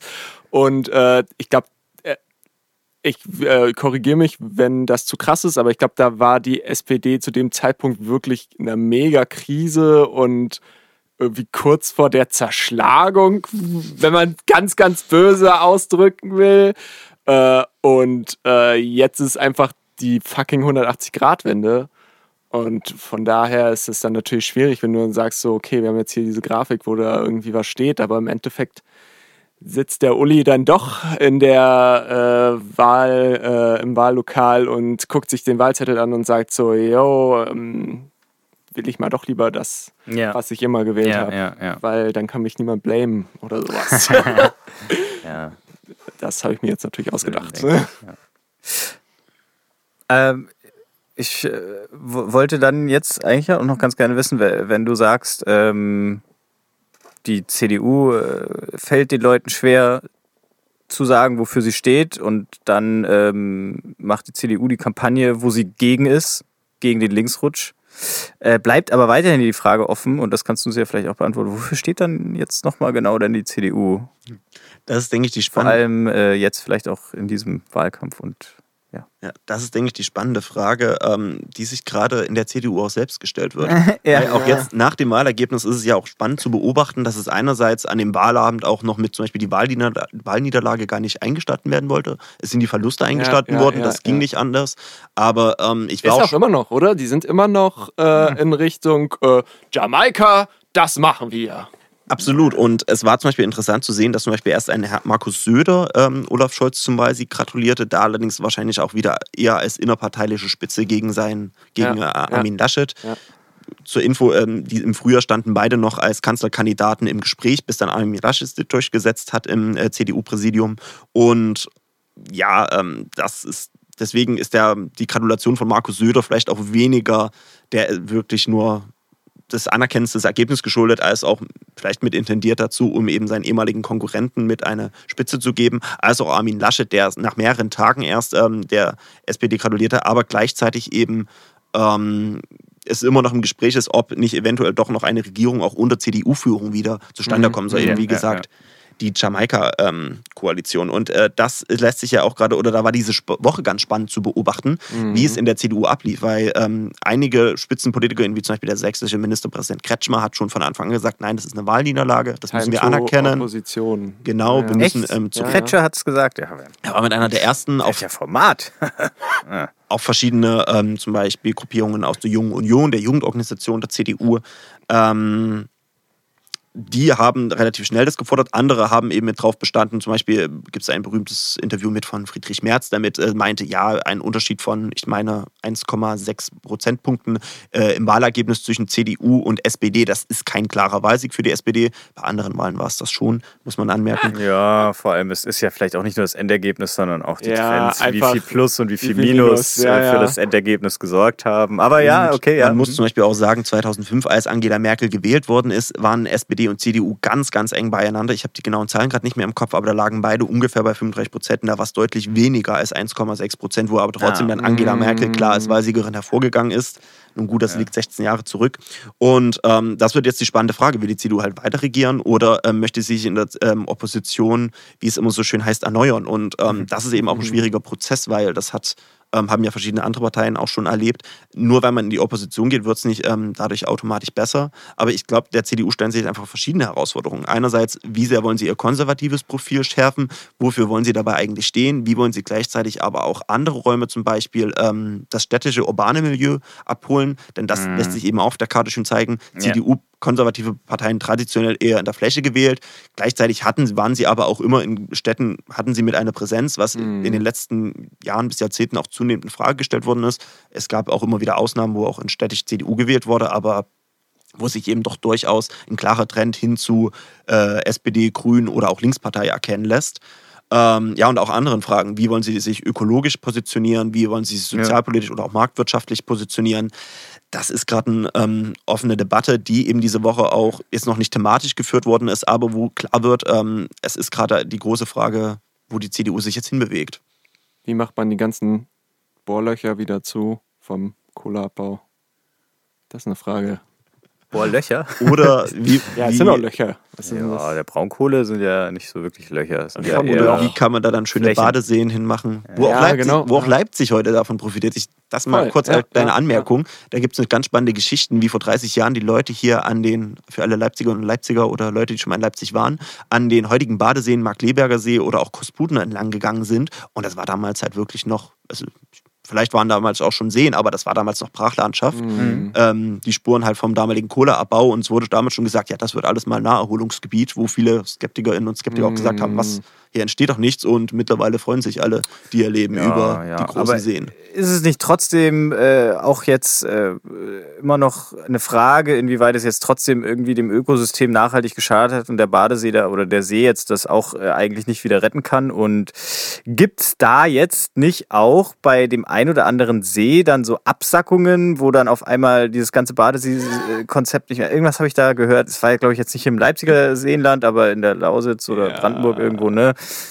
Also so, klar, es äh, hat nicht nur schlechte Seiten und die ganzen Seenländer sind sicher schön, aber es ist auch ein bisschen Schönrederei, weil am besten wäre es natürlich jetzt, wenn man es jetzt mal wieder aus dem Ökolo rein ökologischen Standpunkt betrachtet, wäre es natürlich für die Natur am besten, wenn man erstmal jetzt da gar nicht großflächig die äh, Braunkohle abgebaggert hätte und Ja. damit alles zerstört Ja, hätte. Aber immerhin versucht man, äh, ja, was jokig. zu machen, das ist ja schon mal okay. Ne? Durchaus. Und dass es auch heute aktuell ein Thema auch durchaus ist, sieht man ja zum Beispiel in der Lausitz. Und ähm, da zum Beispiel auch ganz spannend, die hat, also ich kann die in Brandenburg, glaube ich, ist es dann doch die, da kann ich nochmal eine andere Grafik mit aufmachen, nämlich die Übersicht äh, über die Wahlkreise in Deutschland. Und ähm, Stopp, ganz kurz noch. Wir sind also zu dem Schluss gekommen, die CDU weiß selber nicht, wofür sie steht. Beziehungsweise und diskutiert hat gerade, viel- wofür sie kommt. Ja, Aber an sich natürlich weiterhin für konservative Politik und die gibt natürlich in einem Mhm. gewissen Rahmen schon äh, das, äh, die Position vor, würde ich jetzt mal sagen. Ne? weiterverwalten. Ich glaube nicht, oder das, man kann davon ausgehen, dass die CDU jetzt nicht ihren grundlegenden konservativen Markenkern ähm, Ja, ja, äh, ja. aufgeben wird. Aber es ist halt die Frage, wie dieses, was, was ja auch erstmal nur ein Schlagwort ist, wie, wie füllt sie das inhaltlich, Mhm. programmatisch? Und da muss man einfach sagen, ist in den letzten Jahren auch durch die ähm, starke Fok Fokussierung einfach mit auf ähm, die Unterstützung oder die, ähm, die Funktion als Partei an der Regierung eben sind da einfach Schwächen aufgekommen, die ihnen jetzt ein Stück weit auch einfach mit auf die Füße gefallen sind, als dann eben dieser Amtsinhaberbonus und eben diese Fortführung einer ähm, bekannten äh, Regierung dann eben nicht mehr möglich war. Okay. Und ja, aber jetzt ganz kurz zur Lausitz, weil ich finde die Lausitz Genau. persönlich ein unglaublich spannendes Gebiet. Äh, die Lausitz, für Ganz alle kurz und Zuhörer, die es nicht kennen. Genau, die äh, kein Erdkunde-LK haben. Wo ist die fucking Lausitz, Alter? Die Lausitz ist eine wunderschöne ähm, Gegend im Osten von Sachsen und im Südosten von Brandenburg. Ja, Ähm, Sachsen hat, Sachsen hat nochmal einen Osten? ja, Ostsachsen. Ist doch schon in Sachsen. Der ist doch Osten schon hat Osten. einen Osten. Ne? Verrückt. Das ist dann Das ist. Verrückt. Ähm, Eigentlich gibt es unendlich viele, Viele Osten. Ostens. Oh nein! Okay, okay, okay. Zurück zur wenn man im. Nächste Osten Folge von dann. Ostsachsen steht, kann man ja nochmal nach Osten schauen. Ja, Und dann gibt es nochmal den Ja, ja, nahen genau, Osten genau. und den fernen Osten und Ja. dann kommt da irgendwann wiederum unsere Westen. Es, Der und Osten ja und Westen ist dann Standpunkt gleich. Okay, okay. ist. Wir rudern zurück, gucken uns jetzt Deutschland an. Wir rudern Lausitz. Genau. in die Senftenberger Seenplatte hinein. Äh, kann ich nur empfehlen, wirklich da mal auch ähm, mal mit Tagesausflüge oder andere Trips hinzugehen, ähm, hin zum Unternehmen. Eine sehr sehenswürdige Landschaft. Aber was politisch auf jeden Fall auffällt, ist, dass Sachsen, ähm, das nochmal allgemein gesprochen, äh, bei den Erststimmen, also das ist die Stimme, wo es um Direktkandidat ging, bis auf die. Städte und den Südwesten, den Vogtlandkreis, ähm, alle Erststimmen an die AfD gingen. Und das sieht man hier jetzt auf der Karte leider nicht. Alle Direktmandate meinst du? Direkt Das gehen ja nicht alle Erststimmen. Nee, nee, Verzeihung, alle Direktmandaten ja. aus den Anteil, Erststimmen, genau. Ähm, und interessanterweise, das sieht man jetzt auf der Karte nicht, ähm, war das bei der Wahl 2017 zuvor, waren das ähm, die östlichen Wahlkreise auch. Also das ist hier einmal Wahlkreis Görlitz, Bautzen und ich meine auch Neißen und ähm, Sächsisch-Schweiz-Osterzgebirge. Mhm. Wer Also- kennt es nicht? Die östlichen äh, Landkreise oder auch hier in dem Fall äh, mit Wahlkreise in Sachsen waren damals schon ähm, an die ähm, AfD gegangen. Ja. Interessanterweise zum Beispiel in, ähm, in Görlitz, ganz im Osten, war damals ein Michael Kretschmer als Bundestagsabgeordneter noch angetreten, hatte dann gegen Tino äh, Schrupalla? Schrupalla, ähm, heutigen AfD-Vorsitzenden, halt mit seinem Direktmandat verloren und war wenige Wochen später dann mit zum Ministerpräsidenten in Sachsen Ah, geworden. Okay, aha, aha. Ähm, das so erst keine Anmerkung. Und das hat sich eben fortgesetzt. Sie konnten diese Wahlkreise nicht nur verteidigen, sondern auch andere dazugewinnen. Ja. Aber, ähm, worauf ich jetzt eigentlich hinaus wollte, das zeigt eben, dass die AfD durchaus ähm, in der ganzen Lausitzer Region, auf der sächsischen Hälfte, in Brandenburg sieht es nochmal ein bisschen anders aus, ähm, aber doch ein, man kann sagen, sich ein festes Wählerklientel ähm, etablieren konnte. Mhm. Und dort ist zum Beispiel auch ganz spannend, dass da zum Beispiel auch der Umgang eben mit diesen äh, Tagebauten ein zentrales Thema ist. Und dort zum Beispiel es auch ganz spannende Untersuchungen gibt, die zum Beispiel mit äh, den ArbeiterInnen und Arbeitern in diesen großen Braunkohlegebieten gesprochen haben und die auch meinten, ja, wir sind jetzt nicht von der AfD begeistert, wir sind uns auch durchaus äh, bewusst, dass sie auch mit für rassistische Politiken steht und auch für Sachen, die wir nicht mögen, aber die einfach diesen grundlegenden Strukturwandel in ihrer Regi Region sehen, auch sagen, wir werden übertariflich bezahlt, diese ganze Firma, äh, äh, der ganze Ort lebt hier von einem großen Unternehmen, ja. alle sind damit irgendwie wieder beschäftigt und wenn das halt wegbricht, ähm, ist hier nichts mehr in der Ja. Region und das kann zum Beispiel auch nicht durch Renaturalisierung oder Tourismus eins zu eins kompensiert werden.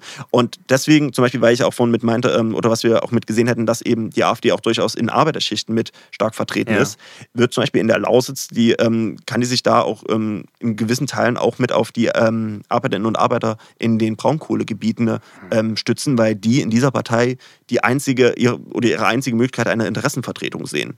Auch wenn sie vielleicht der sonstigen Parteipolitik nicht unbedingt zustimmen mögen. Was wiederum auch zum Beispiel Probleme für Gewerkschaften mit erzeugt die ja traditionell eher SPD-linkspartei Ja. äh, Linkspartei orientiert sind, wo sie aber jetzt auf einmal feststellen, dass ihre Mitgliedschaft eben auch ähm, eine gewisse Tendenz zur AfD mit aufweist. Aufgrund dieser Fragen. Ja, ja, ja, verstehe. Und deswegen, um, den Punkt jetzt noch abzurunden, diese ganze ähm, Strukturfrage ist vielleicht für ähm, Menschen, die jetzt in anderen Teilen Deutschlands leben, wo das nicht so relevant ist, ähm, jetzt nicht vielleicht so nachvollziehbar oder durchaus auch unter dem Aspekt, ähm, ja, wir müssen da was ändern, wie aufgrund des ähm, Klimawandels, ähm, durchaus nachvollziehbar. Aber für die Menschen, die halt in diesen Regionen betroffen sind, stellen sich da doch nochmal komplexe Fragen, woraus dann eben auch ja, interessante politische Resultate ja, sich ja. zeitigen. Ha. Und deswegen unterschätzt nicht die Ja, ja. Braunkohlegebiete und den Strukturwandel. Das ist ein ernsthaftes Thema. weil, also, nee, das ist, äh, wird ja nicht Das unterschätzt. wird ja auch immer von äh, der CDU, und dazu müsste ich, möchte ich auch noch ganz kurz sagen, das ist ja, du hast ja gerade gesagt, die, die AfD hat auch noch die ganzen Direktmandate im westlicheren Teilen von Sachsen jetzt gewonnen. Ähm, dazu ist es aber ja auch äh, eigentlich nur gekommen, weil die CDU diese Schwäche gezeigt hat, die eigentlich äh, sind so gut wie nirgendwo die ähm, absoluten Zahlen wirklich für die AfD gestiegen. Also erstmal Entwarnung. Na, Moment. Es ist ja immer noch äh, ein durchaus großer Anteil. Ähm, Beziehungsweise hat sich halt auch eine Basis Ja. gebildet, Genau, ja. die Aber ich hatte jetzt nicht mehr immer so kann. irgendwann mal ge ge gelesen oder so, dass das eigentlich auch so ein Quatschargument ist, immer mit diesem, äh, dass der Strukturwandel äh, oder beziehungsweise vor allem die Abkehr von dem Kohletagebau äh, äh, wirklich jetzt so einen riesen Strukturwandel in die Region äh, kriegen, bringen würde, weil das äh, gar nicht so ein riesiger, also an absoluten Anzahl an Menschen eigentlich gar nicht so viele Leute in dieser Branche und in dieser Industrie beschäftigt werden. Daher ähm, wundert mich das jetzt, aber wenn man natürlich nochmal einen zweiten Gedanken reinsteckt, hängt da ja wahrscheinlich auch äh, noch ganz viel anderes dran, was eben jetzt nicht nur äh, die direkt äh, im Tagebau angestellten Leute äh, betrifft, die dann auch von diesem Strukturwandel betroffen wären. Ähm, Ja, da auch noch ein wichtiger Punkt. Wie bei fast allen politischen Sachen, meistens klappt es halt nicht monokausal, meistens gibt es verschiedene Gründe. ja. Und zum Beispiel auch in diesen Regionen, die sind ja auch größer. Und nicht in jedem Ort wird, findet ja auch ein Braunkohletagebau Ja, statt. Mhm. Das stimmt, da kommen auf jeden Fall auch andere Gründe mit rein. Aber es lässt sich halt ganz spannend mit untersuchen, dass für gewisse Orte, wo der eben sehr präsent ist, das durchaus damit ähm, Folgen hat. Und was man, glaube ich, Mhm. auch immer nicht so richtig einschätzen kann, ähm, wie abhängig teilweise auch dann Orte oder auch so ganze Ja, genau, ja, das- halt von das- diesen Industrien sind. drauf hinaus. Ja, das ist nämlich wahrscheinlich schon ein Ding. Ne? Wenn dann halt der Tagebau weg ist, dann sind halt auch die ganze anhänglichen alles, was dazu Industrien weg. gehört. Was auch immer das jetzt ist, mir fällt jetzt spontan nichts ein, aber da gibt es Kohle jonglieren, Ja, Kohle genau. gegen die Wand schmeißen, äh, Kohle. Oder vielleicht ist nicht Bagger- nur die Industrie, aber wenn dann zum Beispiel keine Menschen mehr oder wenn dann zum Beispiel die attraktiven Arbeitsplätze, was sie Ja. ja durchaus Ja. sind, Mhm. ähm, dann wegfallen, dann ziehen dort einfach weniger Menschen hin. Es gibt auch weniger Gründe für junge Menschen dort zu bleiben. Kein die Geburten Internet. lassen nach. Es kommt eventuell zu Schulschließungen. Es Ja. ist mal sehr Ja, weit ja. gedacht. Schulschließungen, der öffentliche, die Einwohnerzahl sinkt, ähm, Versorgung, Infrastruktur, also Supermärkte. Ärzte etc. Ähm, Mhm. lässt nach. Der ÖPNV wird abgebaut. Das hat durchaus massive strukturelle Folgen für solche Regionen mit. Mhm. Wenn das eben nicht Ja, ja, kompensiert ja, wenn nee, das nicht richtig schon, das gemacht man wahrscheinlich wird, schon anerkennen, ja. Auch wenn jetzt vielleicht die absolute Zahl der wirklich am Tagebau beschäftigten Menschen gar nicht so hoch ist. Ähm, das war auch, ich hatte es in einem ganz anderen Kontext mal gelesen, das war irgendwie so dieses, äh, wurde ja dann auch jetzt diesen Wahlkampf ja nicht mehr so, aber die, die letzten Male dann auch immer so gegeneinander ausgespielt. Ähm, der, äh, die, die Arbeitsplätze, die irgendwie in der Solarbranche vorhanden wären, wenn die weiterhin sub subventioniert gewesen worden wäre und dagegen die in der Kohle und so. Aber also, Mhm. egal, da habe ich jetzt vielleicht Mhm. auch so ein bisschen eine Brücke geschlagen, die nicht so viel Sinn macht. Ähm, sehr interessant auf jeden Fall zu hören und ähm, ja, ich denke, das ist auch durchaus schlüssig, dass da dieser Strukturwandel mit zur Hinwendung zu Protestparteien äh, gut beiträgt. Ähm, ja, war natürlich ein weiterer super spannender Punkt bei dieser Wahl ist ja durchaus die Tatsache, dass bei den Erstwählern, wenn ich mich erinnere, Mhm. die FDP Mhm. auf einmal ein riesen Comeback hatte, wo sie ja sonst, also sie hat ja einen Durchhänger zwischen den zwei Bundestagswahlen, aber sonst eigentlich ja gar nicht so viel zugelegt hat, irgendwie 0,7 Prozent. Ähm, und bis dato, zumindest in meiner Wahrnehmung, auch jetzt nie als so die Partei der Jungen wahrgenommen wurde. Und das ist ja jetzt dann äh, irgendwie schon eine interessante Entwicklung. Und vielleicht äh, als These, die du dann gleich gerne äh, darauf eingehen darfst, ähm, stelle ich da jetzt wieder einfach mal in, in den Raum. Oder das äh, machen auch andere Leute auf Twitter wieder sehr unfundiert, aber äh, dass äh, irgendwie ich so das Gefühl habe, dass da gerade so ein bisschen, äh, vor allem bei äh, technikaffinen jungen Leuten, eine gewisse Art von Goldgräberstimmung herrscht, sage ich jetzt mal, die so mit so äh, doch viel mit Krypto zu tun hat. Da aber auch schwer natürlich das zu sagen, weil man ist immer in einer Bubble drin und vielleicht ist das auch äh, in absoluten Zahlen gesehen nur ein ganz kleiner Teil der, der Menschen. Aber ähm, an sich äh, ist es ja, es ist ja auch nicht nur die Kryptowährung, sondern man wird ja überall äh, zugeballert mit äh, Videos, wie man ganz schnell viel Ganz Geld, viel Geld äh, passives Einkommen sich im Internet aufbauen ja. kann. Also vielleicht ist es nicht nur Krypto, sondern so auch so eine zweite. Aber mit dem Internet, äh, da kann man auf einmal ganz viel Geld verdienen und reich werden. Und da äh, kommt man ja dann natürlich früher oder später immer zur FDP, die sich da ja so positioniert, dass ähm, diese Art äh, von äh, Business natürlich ähm, am besten von ihr gefördert wird und gefordert. Ähm, ist da was dran oder ist das viel zu kurz gedacht oder ist das vielleicht ein Punkt von vielen? Und Da was könnte es sonst noch sein? Möchte ich auf jeden Fall auch noch äh, was mit reindroppen. Okay. Äh, und zwar äh, hatten wir diese Diskussion tatsächlich auch schon bei uns in der WG-Küche. Ähm, und das ist natürlich auch wieder ein gutes Ding, so ähm, was der Plebs sich da dabei denkt. Und äh, äh, wir sind, wir sind da, äh, wir sind da. Du meinst äh, Pablo oder was? was? Nein, die Pleb. Ja.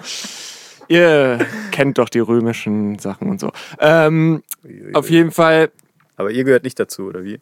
jetzt, ich vergesse das gleich wieder. die, äh, äh, und zwar, genau, es ging darum, Erstwähler, es geht, es geht jetzt wirklich um Erstwähler, so, und ähm, klar, da gibt es natürlich auch welche, die irgendwie kryptomäßig unterwegs sind. Aber äh, bei uns äh, ist dann auch äh, das Argument gedroppt, dass äh, es relativ oft so ist, dass die Kinder das wählen, was die Eltern wählen. Oder äh, in Richtung Valomat, sich vom Valomat leiten lassen, was mir tatsächlich, ich weiß nicht, ob ich hier schon erzählt habe, auch passiert ist, ähm, dass ich irgendwann mal bei Erst- oder Zweitwahl äh, SPD, äh, FDP gewählt habe, weil mir der Valomat das gesagt hat. So, und ich überhaupt Ja. keine Ahnung von Politik hatte. Ja. Ähm, genau. Und jetzt du. Okay, das wolltest du einwerfen. Ja. Genau. Ja. also es geht nicht nur um die. Goldgräberstimmung, sondern äh, auch äh, darum, bei Erstwählern ja, äh, was machen die Eltern? So. Ja, das mit den Eltern finde ich immer so ein bisschen eine schwierige These, weil es kann man in beiden Richtungen verfolgen. Und ich sag, das Lustige ist, also aus meiner Alltagserfahrung kenne ich auch für beide Fälle Beispiele, dass einerseits Mhm. eben, ja, die Eltern prägen halt auch mit so die politische Stimmung und auch so die Mhm. Grundausrichtung im Elternhaus und wie eben die Kinder erzogen werden und dass Mhm. sie sich daran orientieren. Andererseits ist ja auch immer das berühmte Beispiel, dass die Kinder irgendwann anfangen, gegen die Eltern Genau, zu rebellieren ist das jetzt, ist das jetzt nämlich anders? wählen. Ist das, ist das jetzt nämlich andersrum? War es vielleicht früher so, dass man sich eher äh, äh, dafür entschieden hat, was die Eltern sagen und äh, heute eher, die haben doch keine Ahnung von, dem, von diesem Internet und äh, jetzt äh, wähle ich aber die FDP, weil die sind free wie America. ich weiß nicht, also ich finde den Gedanken ganz witzig, wenn man sich zum Beispiel überlegt, dass die Elterngeneration zum Beispiel von der 68er-Generation mit sozialisiert worden ist, würde es ja ein Stück weit passen, dass zum Beispiel die Elterngeneration ökologisches Bewusstsein und soziale Gerechtigkeit predigen und dann die Kinder eben lieber liberales Unternehmertum Ja. Cash. befordern. Nein, ähm, das ja so als Gag als Rampe. Ich, ich kann es leider nicht Nice beurteilen. Ähm, ich weiß es leider nicht. Ja, ja. Ob das dann wirklich funktioniert, ich finde es immer so ein bisschen, es ist immer so auf den Einzelfall betrachtet manchmal eine ganz charmante Theorie, aber mir ist jetzt nichts bekannt, dass das ähm, mal Eingänge untersucht hat. Vielleicht gibt es das auch, das kann ich jetzt nicht ausschließen, aber da bin, ich bin bei der These immer ein bisschen vorsichtig. Ja, ähm. Aber den anderen Punkt, den ihr gemacht hattet, den finde ich ähm, auch äh, ganz richtig. Ich hatte diese Woche erst eine interessante Analyse mitgelesen, die da auch damit aufgemacht hat, dass ähm, vielleicht auch einfach die junge Generation oder die junge Wählerschicht auch einfach falsch eingeschätzt worden ist, weil man immer davon ausgegangen ist, dass für die das zentrale Thema äh, Klimawandel ist. Ja. Ähm, und ähm, nun gut, die Grünen sind auch ähm, stärkste Partei bei den ErstwählerInnen und ähm, bei den Jungwählern bei ähm, den Jungen, mitgeworden. bei den Erstwählern nicht. ah, das, das muss Das ich war dann so noch das mal Ding. Also, aber das ist ja. ja, Mhm. äh, das ist ja, also die ErstwählerInnen, das ist ja wahrscheinlich so 18 bis 24, im-. Äh, 22, genau. Und aber bei dem, was wirklich als junge Wählergruppe, die, was wäre 18 bis 29 oder so, da waren dann die Grünen wieder ein Prozentpunkt vor der FDP. Ach so, und Ja, genau. Genau, also, da- muss man sind schon, also das sind und die zwei natürlich jungen, unterscheiden. Genau, aber Ja. das sind so die zwei Parteien, die schon bei den, bei den jungen Wählerinnen und, Wählern. Vor allem, wenn ich zum Beispiel mit bis 60 noch nie wählen gegangen bin und dann wählen gehe, rutsche ich natürlich auch in die Gruppe der Erstwähler. Muss man dazu sagen. Ah, ja, okay. Aber die meisten, die halt Ach zum so. ersten Mal wählen, Ach. sind dann halt, äh, ja, also angenommen, wenn Stimmt, ich, aber eigentlich ja. Haben sich äh, so Leute einfach zurückgehalten die ganze Zeit und dann so, jetzt droppen wir Jetzt unsere pushen wir die FDP an die Spitze. FDP-Ninja-Wähler. ich, es gab mal vor Jahren ein ganz äh, spannendes Beispiel. Michael Schumacher Ja. ähm, hatte irgendwie, der war schon sehr berühmt, hatte schon mehrere Preise gewonnen. Ich glaube, das war zur Wahl 2002 oder so. Hatte er dann irgendwann, und ich glaube, er war schon 30 oder so, auch mitgestatten, dass er bisher noch nicht wählen, dass er noch nicht, nie wählen war und dann zu dieser Wahl zum ersten Mal gegangen ist, wenn ich diese Diskussion oder diesen, diese Schlagzeile von damals noch richtig im Kopf habe. Und er zum Beispiel wäre dann auch mit in der Gruppe der Erstwähler aufgetaucht. Ja, der muss ja auch Rennauto nee, Stimmt, das fahren. ist mir noch gar Aber- nicht, äh, ja, müsste eigentlich, ne, wenn man das jetzt mal so rein vom Wortbegriff her deutet. Gleichzeitig muss man sagen, gibt es ja zwischen beiden Gruppen trotzdem große Überschneidungen, weil die wenigsten erst mit 60 zum ersten Mal wählen gehen oder wie Herr Schumacher vielleicht damals ähm, mit 30 oder so. Aber ja, also auf jeden Fall, der Punkt war, es wird immer vermutet, dass die Jungwähler, wir bleiben jetzt mal bei denen, halt ähm, vor allem ökologische Themen umtreiben, was auch ein Stück weit stimmt. Die Grünen ähm, sind dort zum Beispiel mit stärkste Partei geworden, aber eben die FDP auf Platz zwei. Und das zeigt eben auch, dass sie eben auch andere Interessen mitverfolgen. Ein zentrales Thema Digitalisierung, wo Ja. die FDP, was die FDP auch seit Jahren eben auch mit ähm, plakatiert oder auch immer mit als einen zentralen thematischen Punkt äh, positioniert. Wir erinnern uns an die FD, an die Christian Lindner Wahlplakate Ja, ja. 2017. Ähm, Digital First, äh, Bedenken ja, ja, glaube genau, ich. ja, so, wieder, so ging der Spruch, ja. Ähm, und das setzt sich ja auch fest. Also wenn eine Partei über längere Zeit sowas plakatiert und dann auch Vorschläge macht, das ja. Gleichzeitig muss man sagen, dass die FDP äh, Social Media verstanden hat. Im Gegensatz zu vielen anderen Das Parteien. hatten wir ja letzte Folge auch schon. ich glaube halt, zum, ich, Hund. genau zum Beispiel äh, eine andere Partei, die das noch beherrscht, ist AfD, muss man leider sagen. Ähm, die sind da auch sehr, sehr erfolgreich drin, aber eben auch die FDP. Und ich glaube, das ist eben auch so ein anderer spannender Punkt, ähm, diese ganz, oder ich sag mal, Menschen, die sehr in ihrem Leben digital orientiert sind, die zum Beispiel hauptsächlich YouTube oder Twitch konsumieren oder andere Plattformen oder zum Beispiel auch äh, diese Formate mitverfolgen. Ja. YouTuber sind ja meistens auch selbst Unternehmer. Natürlich haben die meisten dann auch irgendwie ein Team mit drumherum oder auch mit Manager oder andere Personen, die auch mit managen, aber es ist ja meistens auch ein schon ein Unternehmen, Unternehmen, auf eine ja, ja, ja, Person klar. ausgerichtet. Und ähm, dass deswegen auch die Vermutung ist, dass eben auch solche Konzepte wie ähm, die altbekannte Ich-AG von früher oder auch dieses Unternehmertum, diese Selbstständigkeit in dieser Generation auch einfach wieder ein größeres Thema spielt, als zum Beispiel bei anderen Generationen, die halt, ähm, keine Ahnung, einen Job in irgendeiner großen Firma wollten, um dann ihre Ruhe zu haben. Ja. Und dass eben die FDP in dieser Richtung eben auch für viele junge Menschen dann eben mit interessante Angebote schafft. Das, äh, ja, das ist ein sehr guter Punkt. Äh, kann ich auch so fühlen, ja. Hm.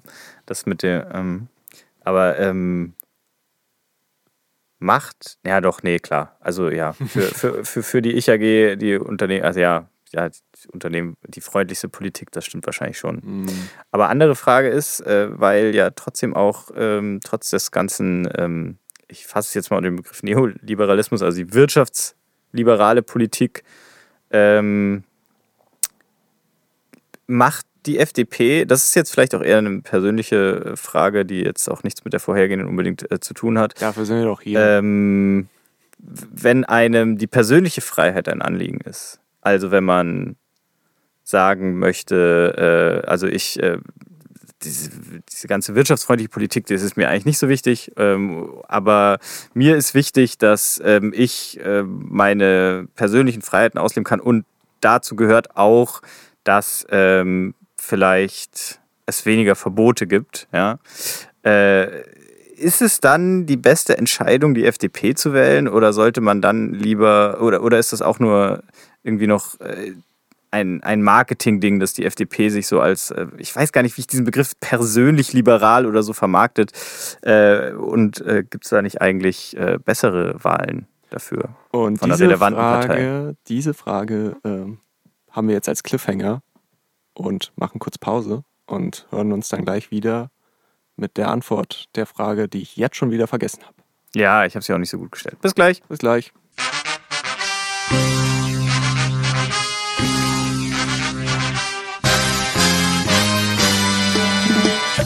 La acción postelectoral del gran número rápido.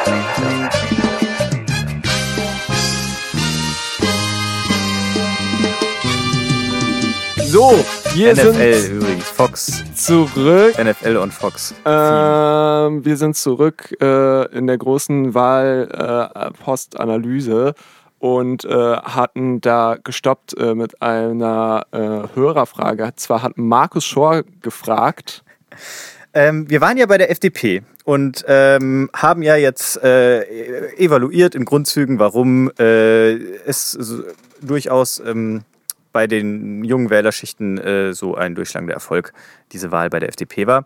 Und ähm, ich wollte da noch mal ein bisschen umschwenken und frage mich, Äh, was ist denn mit den Leuten, die viel Wert darauf legen, in ihrem persönlichen, sich persönlich liberal ausleben zu können, aber vielleicht trotzdem diese ganze Kritik an der Partei, was die Wirtschaftsfreundlichkeit und dadurch, äh, ja, weiß ich nicht, den radikalen, die Befürwortung des äh, radikalen Marktliberalismus und so dann doch ein bisschen kritisch sehen. Ähm, was müssen die denn dann wählen, wenn sie sagen, ich will meine persönlichen Freiheiten genießen, ich will mich ausleben können und ähm, bin auch vielleicht gegen solche Sachen wie eine Impfpflicht oder so, um das jetzt mal auf den aktuellen äh, Corona-Thema zu bringen, ähm, müssen sie dann trotzdem zur FDP gehen, weil das die einzige liberale Partei ist, die jetzt mal relevant ist? Wir bleiben jetzt mal bei den großen Parteien. Oder, oder wäre es dann nicht doch auch besser, wenn sie zur anderen Partei, die du uns jetzt vielleicht gleich nennen wirst, gehen?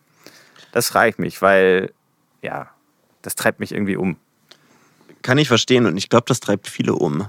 Denn um, ja, du hast es gerade angesprochen, die ganze Corona-Politik ist da, denke ich, ein gutes Beispiel, weil man muss auch dazu sagen, für die FDP sah es nicht die ganzen vier Jahre so gut aus, wie es mhm. jetzt geworden ist. Okay, es gab nur nicht so allzu große Zugewinner, das stimmt, aber nach, man muss da vielleicht kurz zurückspringen, 2017, die FDP war wieder in den Bundestag eingezogen und es standen Jamaika-Verhandlungen an, die dann mhm. ähm, an der FDP scheiterten, ähm, wo Christian Lindner, wo es erst große Balkonbilder aller der oder der zentralen oh, VerhandlerInnen gab. Balkonbild, oh, mit die, oh, wo die all diese roten Augen haben, sich die Kippen anzünden. Mhm. Ja, ähm, und wo danach, in wo man eigentlich schon dachte, okay, also die, oder die SPD hatte vorher klar gemacht, sie will eigentlich keine große Koalition nochmal machen. Es ging, lief alles auf äh, Jamaika hinaus oder auf eine Jamaika-Koalition hinaus. Und dann hat die FDP ähm, äh, ja, den Knaller platzen lassen und gesagt, nein, wir regieren lieber gar nicht als schlecht und haben mhm. äh, das verhindert und dann war die SPD wieder ein bisschen in der Zwangslage und musste wieder eine große Koalition eingehen. Dann sind die letzten vier Jahre passiert und das ist zunächst der FDP auch erstmal auf die Füße gefallen. Das hatten viele WählerInnen von ihnen auch übel genommen, weil sie, mhm. weil dann eben der Vorwurf im Raum stand, dass sie sich eben hier gedrückt hätten vor der Regierungsverantwortung, was ja eigentlich auch immer ihr erklärtes Ziel war. Und die FDP hatte dann eben jetzt vier Jahre auch zu tun, das eben wieder aufzuarbeiten und äh, da eben das Vertrauen auch zurückzugewinnen. Und ähm, Corona war damit ein ganz spannendes Thema, weil einerseits während, während zu Beginn der Corona-Pandemie hatten man mit verfolgen können, dass vor allem die Regierungsparteien, vor allem die CDU, ähm, an Zuspruch zulegen konnte. Das wird meistens damit erklärt, dass Krisenzeiten immer Zeiten der Exekutive, also der ausführenden Gewalt der Regierung äh, sind, weil die in dem Moment äh, bestimmt, wo es lang geht. Ähm, die gibt den Kurs vor und ja, das ist ja in dem Fall die CDU, die das eben zunächst für ihre gute Umfragen nutzen konnten ja. im Laufe der Krise, als dann aber auch so dieser erste Schock bei den Menschen nachließ, als die Maßnahmen kamen, als ähm, sich die Situation besserte, dann wieder verschlimmerte, als dann auch zunehmend die Folgen halt auch von den Maßnahmen äh, mit sich abzeichneten, entstand ja auch eine zunehmende auch, oder in Teilen auch eine Kritik mit an den Maßnahmen. Und da ist eben auch spannend, wie die politisch mit verortet war. Natürlich einerseits äh, in der Querdenkerbewegung, die eben Corona insgesamt oder die entweder den Coronavirus oder auch die Maßnahmen dagegen kritisch sahen oder ihn leugneten. Mhm. Ähm, wo man vermuten könnte, dass es eher der, F der AfD zugeneigt, ähm, jetzt im großen politischen Spektrum, aber auch anderen ja. Parteien, ähm, wie zum Beispiel die Basis. Aber es gab eben dann eben auch Leute, die jetzt eben nicht AfD wählen wollten, äh, weil sie zum Beispiel ähm, die Corona-Politik kritisch fanden und die fanden durchaus eine Stimme in der FDP.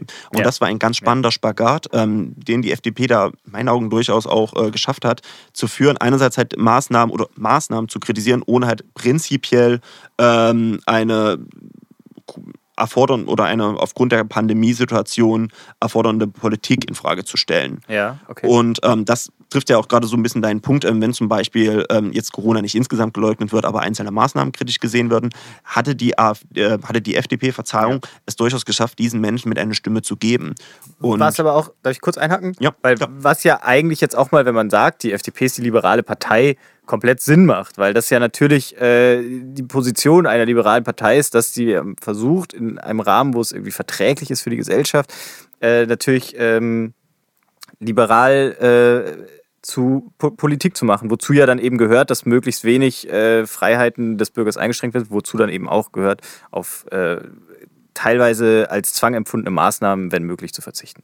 Ja, da vielleicht auch noch kurz zur Erklärung, die FDP war auch nicht immer so, wie sie heute ist. Ja, genau. Jetzt mal salopp Ja. gesagt. Ähm, denn, oder das kennen- wir hatten es vorhin auch schon mal bei der Linkspartei angesprochen, äh, bei der CDU auch so ein bisschen. Ähm, Parteien sind ja auch nicht immer monothematisch oder bestehen nur aus einer Gruppe, die ein ganz klares Ziel verfolgt. Natürlich sind Parteien immer Zusammenschlüsse von Leuten, die ähnliche Ansichten haben, aber auch darin gibt es ja immer auch verschiedene Richtungen und ähm, thematische Unterschiede. Und zum Beispiel die FDP kann man grundsätzlich auch in zwei ich will jetzt nicht das Wort Flügel bedienen wie in anderen Parteien, aber Ja. in zwei Richtungen einteilen. Ja.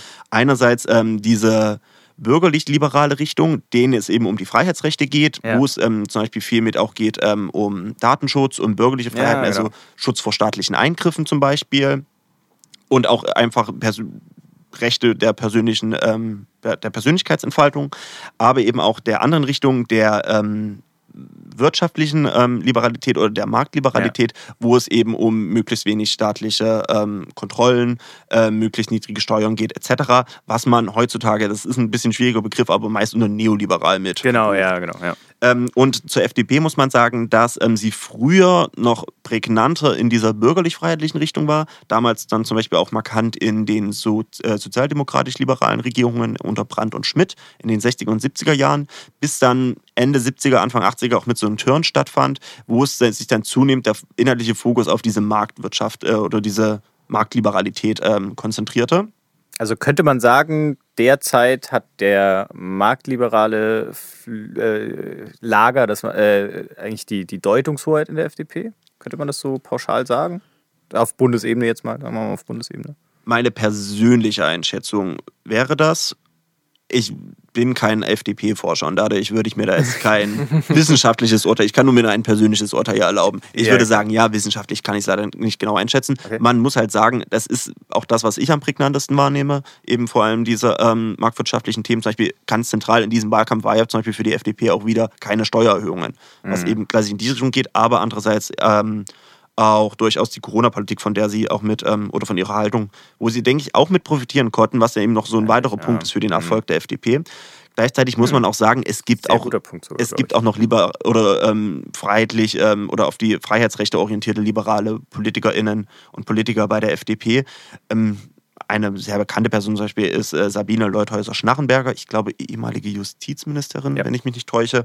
Die hat heutzutage jetzt auch nicht mehr die zentrale Funktion, aber es gibt auch noch andere Leute und ich denke auch so, ich denke auch, dass es in den letzten Jahren schon noch stärkere Ausrichtungen auf diesen wirtschaftsliberalen Au- Ausrichtung gab, was der FDP dann ein Stück weit auch auf die Füße gefallen ist, wo sie auch gemerkt hat, sie muss auch wieder ein breiteres inhaltliches Spektrum mit bedienen. Das, ja, deswegen sehe ich das durchaus auch bei der FDP ähm, mit vertreten. Es ist halt immer die spannende Frage, wenn man sich dafür zum Beispiel interessiert, ob zum Beispiel den wirtschaftspolitischen Kurs nicht verfolgt, ob man halt die Partei wählt oder nicht. Genau, ja. Also das, die, die Frage ist ja auch, wenn es ja eine bessere Alternative gäbe, dann würde man sie vielleicht nicht wählen. Aber gibt es die denn? Weil ich persönlich jetzt sehe die eigentlich nicht. Wahrscheinlich so die Piraten, aber die sind ja leider nicht mehr relevant. Aber die wären es in meinen Augen gewesen. Würdest du dem so äh, zustimmen? Ja, ich denke, die Piraten hatten da auch mit einer Stelle ähm, besetzt. Und ähm, es war zum Beispiel auch, oder mal ein anderes Beispiel, als die FDP 2013 nicht mehr in den Bundestag einziehen konnte, hat man kurz nach der Wahl etwas ganz Spannendes beobachten können, wie nämlich alle anderen Parteien für kurze Zeit auch nur, aber kurz das Thema ähm, oder bürgerliche Freiheitsrechte für sich entdeckten. Und dann kurz alle Parteien sehr darauf pochten, dass sie ja ähm, auch äh, diese Freiheitsrechte mit vertreten Witzig, ja, wollen. okay. Was ich damals so ein bisschen wahrgenommen hatte, wie ähm, da ist es eine Leerstelle in der politischen Repräsentation entstanden, die Ja. es ganz schnell versucht wurde, halt zu Nice. okkupieren. Ich denke auch, dass die Piraten natürlich mit einem Anteil hatten, die es dann ja leider nicht geschafft hatten, sich zu etablieren. Oder leider, ja, aber Die haben sich den neuen Markt erschlossen und dann sind alle anderen, oh shit, müssen wir rein, da müssen wir rein. ja. schon so ein bisschen. Ähm, es, es war allerdings nur für einen kurzen Moment, aber Ja, das war ja. so für ein paar Wochen sehr, fand ich das recht prägend für die Debatte. Ja. Ähm, ja, die Piraten wären ein Thema. Ich denke, es kommt auch so ein bisschen drauf an, in welche Richtung es dann gehen soll. Wenn es zum Beispiel dann eher so auf traditionelle ähm, Werte mitgeht, ist man vielleicht, ja, ich will nicht sagen in der CDU da vertreten, aber ich denke, dass da auch Leute sich dort wiederfinden können. Aber wie, was, wär, was wäre, also du, du redest von so einem traditionellen bürgerlichen Freiheitswert, was zum Beispiel wäre, für mich wäre jetzt eher so freiheitlich und traditionell läuft eher auseinander, weil dann, man denkt ja dann an sowas wie Ehe für alle. Zum Beispiel. Und das Ja. ist ja wahrscheinlich eher jetzt kein traditioneller freiheitlicher Wert. Aber was, äh, was also hättest du da gerade ein Beispiel parat, Ähm, was denn sowas wäre? ein Stück weit zum Beispiel, aber auch ähm, ein gewisser Schutz vor staatlichen Eingriffen. Ich muss Ah, gestehen, okay. ich zum Mhm. Beispiel, ähm, Parteienforschung ist eigentlich nicht mein Hauptthema. Ich promoviere eigentlich im Bereich der Sicherheitsforschung, wo sich das auch wiederum ein bisschen beißt, weil sicher, konservative Sicherheitspolitik meistens mehr staatliche Eingriffsbefugnisse und eine weitergehende Kontrolle mitfordert, was ich da auch beißen würde. Aber es sind ja auch andere Sachen, zum Beispiel wie, dass der Staat ähm, nur begrenzt mich zum Beispiel als Bürger auch ökonomisch abschifft, zum Beispiel über Steuern oder so. Okay, okay. Ähm, also das gern gehen. Auch andere Parteien vertreten allerdings ja auch liberale Positionen. Sowohl die Linke als auch die Grünen und SPD zum Beispiel würde ich auch behaupten, dass sie ja auch durchaus ihre ähm, äh, oder auf ihre freiheitsorientierten ähm, oder auf dieser bürgerlichen Rechte orientierten Themen haben. Aber Die jetzt warum sind allerdings sie dann so, als Verbotsparteien äh, verschrien in der öffentlichen Wahrnehmung? das ist ganz spannend. Ich glaube, das ist halt so ein gutes Beispiel von Framing. Ähm, ich, das hat Oh, Buzzword. Buzzword, ja. ähm, kurz zur Erklärung, oh Gott, Framing. Aber ist ähm, auch schon wieder länger her, dass Framing so das Ding war, oder? Ja, ähm, es ist spannend, lustigerweise auch so ein bisschen im akademischen Diskurs, dass auch solche Begriffe oder solche Forschungsrichtungen immer mal so ein Auf und Ab haben. Und ähm, Framing war da in den letzten Jahren durchaus publik geworden.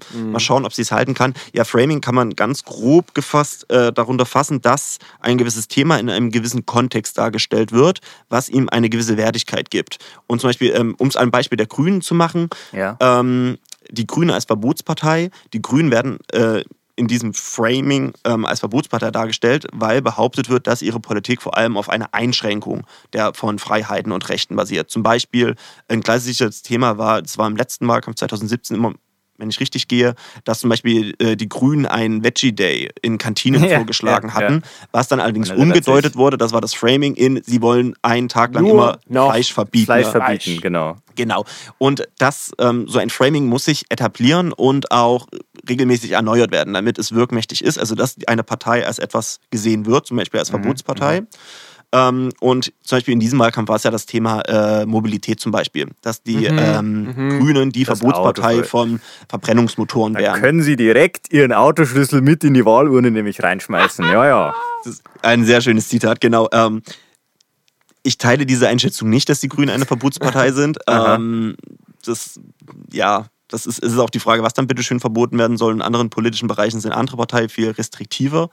Ähm, ja, wie, wie, wie kam man denn gerade auf die Verbotspartei? Ähm, äh, wir waren ja immer noch äh, grundsätzlich bei der Frage, was äh, man denn jetzt äh, wählen sollte, wenn man äh, auf bürgerliche Freiheitsrechte steht oder einem das sehr wichtig ist, aber man vielleicht äh, dem Wirtschaftsliberalismus kritisch gegenübersteht und sind darüber dann ähm, zu äh, den Piraten kurz gekommen und äh, dann hatte ich in einer deiner Ausführungen, die ich gerade leider auch im Detail vergessen habe, eingeworfen, warum denn dann äh, eigentlich die Grünen und Linken, obwohl die ja auch bürgerliche äh, Freiheit äh, in bestimmten Themenspektren äh, vertreten und dafür einstehen, äh, warum die denn dann als Verbotsparteien verschrien sind. Und du hattest dann darauf geantwortet, dass äh, das wohl viel am Framing liegt, das dann Okay. ja eigentlich schlecht ist Ja. Für diese Partei. Also ja, also generell eher schlecht ist, weil Framing ja eigentlich dann mehr oder weniger dafür sorgt, dass äh, oftmals die Parteien ähm, so gesehen werden, wie sie eigentlich gar nicht sind. Beziehungsweise in einem bestimmten Licht dargestellt Ja, werden. ob sie so sind oder nicht, kann ich dann Genau, auch wieder nicht ja. beurteilen. Ich würde halt dieses, diesen Vorwurf der Verbotspartei, finde ich, etwas überzogen. Ja. Mhm. Genauso wie eben dieses Klischee mit dem Linksrutsch. Ähm, Und da gab es ja auch ganz spannende Diskussionen, wo dann zum Beispiel äh, Kevin Kühnert mit äh, Paul Ziemiak, den CDU-Generalsekretär, mit ähm, angesprochen auf diese Linksrutschgefahr, dann eben meinte, ja, wenn Olaf Scholz Bundeskanzler wird, wird nicht mit roten wehenden Fahnen der Kommunismus im Bundestag Ja. ausgerufen. Oh, Was ich ein ganz schönes Bild oder bildliche ja. Vergleich dafür fand. Ähm, ich glaube, das Problem so ein bisschen in dieser Frage, ich kann dir da nicht richtig beantworten, was man dann wählen kann, ist einfach der Punkt, was man halt unter Freiheitsrechten versteht. Ja. Denn ich glaube, ähm, du hattest ja zum Beispiel auch vorhin schon die Ehe für alle angesprochen. Ähm, da sehe ich zum Beispiel auch eine Chance für eine, eine Ampelkoalition, die sich jetzt eventuell abzeichnet.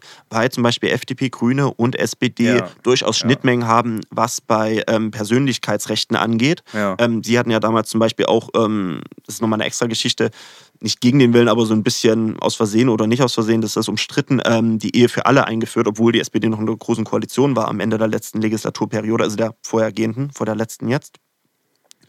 Und ähm, dort zum Beispiel sind Schnittmengen, wo die Parteien auch durchaus ähnlich sind. Ja. Wenn es jetzt Ja. allerdings darum geht, dass zum Beispiel auch Freiheitsrechte darin gesehen werden, dass ein Mensch sich frei entfalten kann, weil er zum Beispiel keine ökonomische Not hat, weil da zum Beispiel auch eine gewisse staatliche Absicherung Ja. ist, sind ähm, oder zum Beispiel ähm, auch ein, es sind ja zum Beispiel erstmal linke Parteien oder zum Beispiel Linkspartei oder SPD auch durchaus mitgefragt, auch die Grünen teilen. Anderer wichtiger Punkt ist zum Beispiel auch der Schutz vor staatlicher ähm, Repression oder auch Verfolgung ähm, oder zum Beispiel auch Überwachung. Was ja zum Beispiel auch wieder den digitalen Bereich ähm, viel mit ähm, umfasst. Also ah, zum Beispiel so große Schnitt SPD zwischen SPD, Grün und äh, FDP Ich- bei staatlicher Überwachung? ich in Abstrichen dann, ähm, es ist schwierig. Es ist dann wieder sehr ähm, aufs konkrete Thema ähm, schwierig abzuzielen, aber ich Sagen wir denke, jetzt mal einfach mal Videoüberwachung im öffentlichen Ja. Bereich. ähm, wäre zum Beispiel ein Thema, das war zum Beispiel eines der wenigen Themen, die die CDU sehr gepusht hat dieses Jahr im Wahlkampf. Ähm, jetzt ist uns doch eins eingefallen. Ähm, andere Parteien fordern das in Teilen, zum Beispiel die SPD. Ähm, Naja, FDP. Grüne, aber auch Teile der SPD sind da allerdings auch in, äh, relativ klar dagegen. Und da sehe ich zum Beispiel, oder anders gesagt, ich glaube, dass in einer solchen Konstellation eine Grund, vielleicht nicht grundlegend, aber doch eine qualitativ andere Politik dann stattfinden würde, als zum Beispiel, wenn die CDU mit involviert wäre. Ja, stimmt. Und deswegen, es ist eben ein bisschen schwierig. Ich würde jetzt gern allen liberal denkenden Menschen eine klare Wahlempfehlung aussprechen für die nächste Wahl, aber das ist leider so nicht möglich. Okay. Na gut, nehme ich mal so hin. Ist ja auch okay. Es soll sich ja auch vielleicht jeder dann noch mal selber was überlegen dürfen. ne? Aber äh, du, hast, du hast die äh, Ampelkoalition äh, angesprochen und äh, das ist tatsächlich was, was ich mir jetzt auch nochmal aufgeschrieben habe.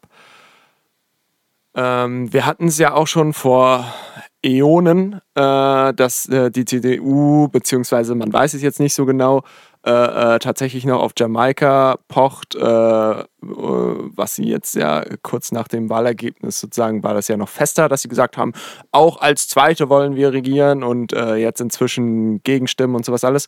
Und ähm, genau das Gegenstück dazu, ähm, klar, es gibt noch andere Möglichkeiten, aber wir bleiben jetzt mal hier bei der Realität, ähm, ist äh, die Ampel äh, und Ja. da frage ich mich, kann da denn überhaupt noch irgendwas anderes passieren? Weil, also Ja, wenn GroKo. jetzt irgendjemand, GroKo könnte doch mal wenn, wenn Das jetzt, ist ja das Schlimme eigentlich. wenn jetzt Wenn die Ampel nicht irgendjemand- funktioniert, kommt wieder die GroKo. Oder Genau, wenn jetzt-. Deutschlandkoalition. ja, Oh ja. Wenn jetzt, wenn jetzt irgendjemand äh, mit der CDU irgendwie auch nur anfängt, der nicht FDP heißt, der, dann ist das doch ein riesiger Vertrauensbruch, oder nicht? Aber war es doch letzte Wahl auch schon. Wisst ihr noch, als Martin Schulz vor der Wahl ausgeschlossen hat, dass es wieder eine GroKo gibt? ja, genau. Ja, genau, aber diesmal haben wir nicht, also hoffentlich nicht das Ding, dass Christian. Olaf Scholz ist sicher stabiler in seiner Positionierung. Ja, nee, Schulz. aber nicht, dass, dass, dass äh, Lindmeister äh, dann einfach ein quengelndes Kind macht und sagt, nee, ne Mann, nee, nee, so nicht. So. Endlich wieder auf schnelle Nummerniveau hier. Ja, muss ich mal hier ein bisschen wieder rein. Dieses ganze Frau Baerbock, Herr Scholz, das ist die Baerbock, verdammter Scheiße. Die da oben da. Scholzinger. Verdammt. Äh, okay, ähm, genau. Also, äh, kann überhaupt noch irgendwas als, was ist deine Meinung dazu? Du kannst natürlich ja auch nicht Ist wissen. die Ampel alternativlos? genau. Ist die Ampel die neue Merkel-Politik? Kommt der, der, ähm, Wer wird Millionär-Jingle. Ähm, ja, ich glaube, gerade die Wahl 2017 zeigt uns gerade, dass man sich hier nicht vollkommen entschieden festlegen sollte, weil damals eigentlich alle auch davon ausgegangen sind, dass es Jamaika wird und dann doch nicht. Und ganz kurz, die SPD ist damals auch unter Widerwillen nur diese Koalition. Sie ist in die Koalition Ja. gegangen, das stimmt. Sie hatte dabei allerdings auch in den Verhandlungen durchaus bei der CDU noch einiges rausholen können. Ob man das jetzt gut befindet oder nicht, sei mal dahingestellt, aber Ich hab's ein bisschen populistisch gerade. da. Das ist, aber es ist auch wirklich Die sind auch Populisten. es ist auch gerade wirklich die spannende Frage, weil die, es laufen jetzt zwei Verhandlungen.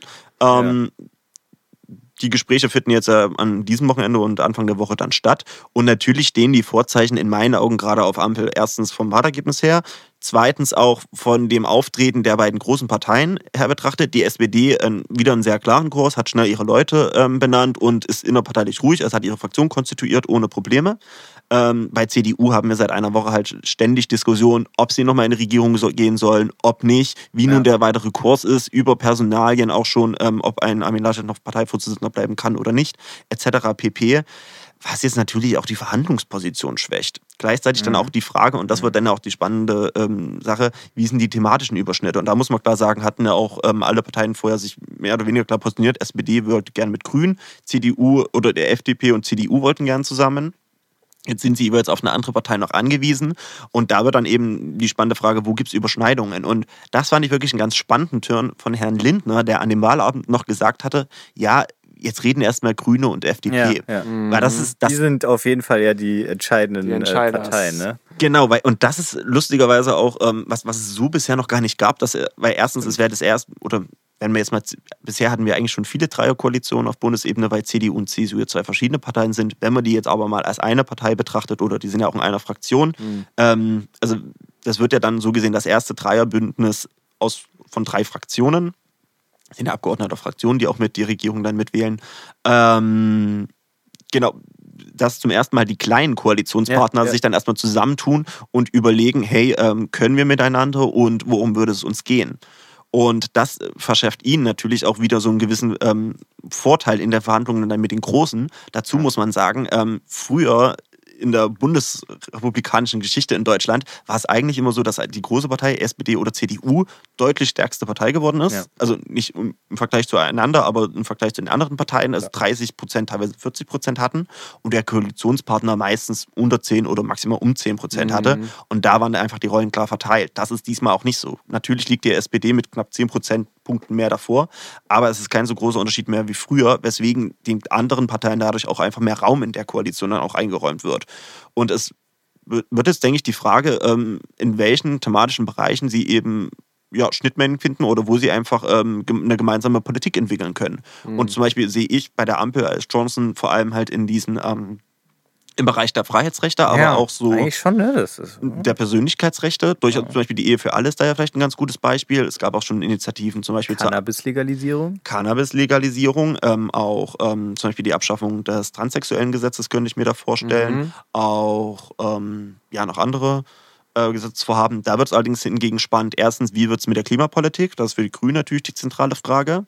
Ähm, und dann auch für die SPD, ja, wie wird es dann mit der Sozialpolitik? Weil ähm, Steuererhöhungen oder Erhöhungen für Abgaben für Vermögende zum Beispiel oder auch zum Beispiel ein höherer Mindestlohn, Ja. dann natürlich muss der FDP abgerungen werden. Gleichzeitig die andere Seite ist dann die Frage, wie viel Schnittmenge hat eine Jamaika-Koalition? Natürlich gibt es da auch Bereiche, aber ja, das ist, also Ich würde die Schnittmenge da auch auf jeden Fall nicht größer einschätzen, ähm, aber ja, man darf ja deswegen trotzdem nicht aberkennen, dass es auch, wenn es Gemeinsamkeiten bei der Ampelkoalition gibt, wie du ja gerade angesprochen hast, vor allem die, die, die Wirtschaftspolitik ja dann doch sehr ähm, diametral auseinanderläuft. absolut. Ja, das wird wahrscheinlich schon eine, puh, Um wahrscheinlich am Ende wieder so ein Kompromiss, mit dem keiner zufrieden ist. Aber so ist es halt immer.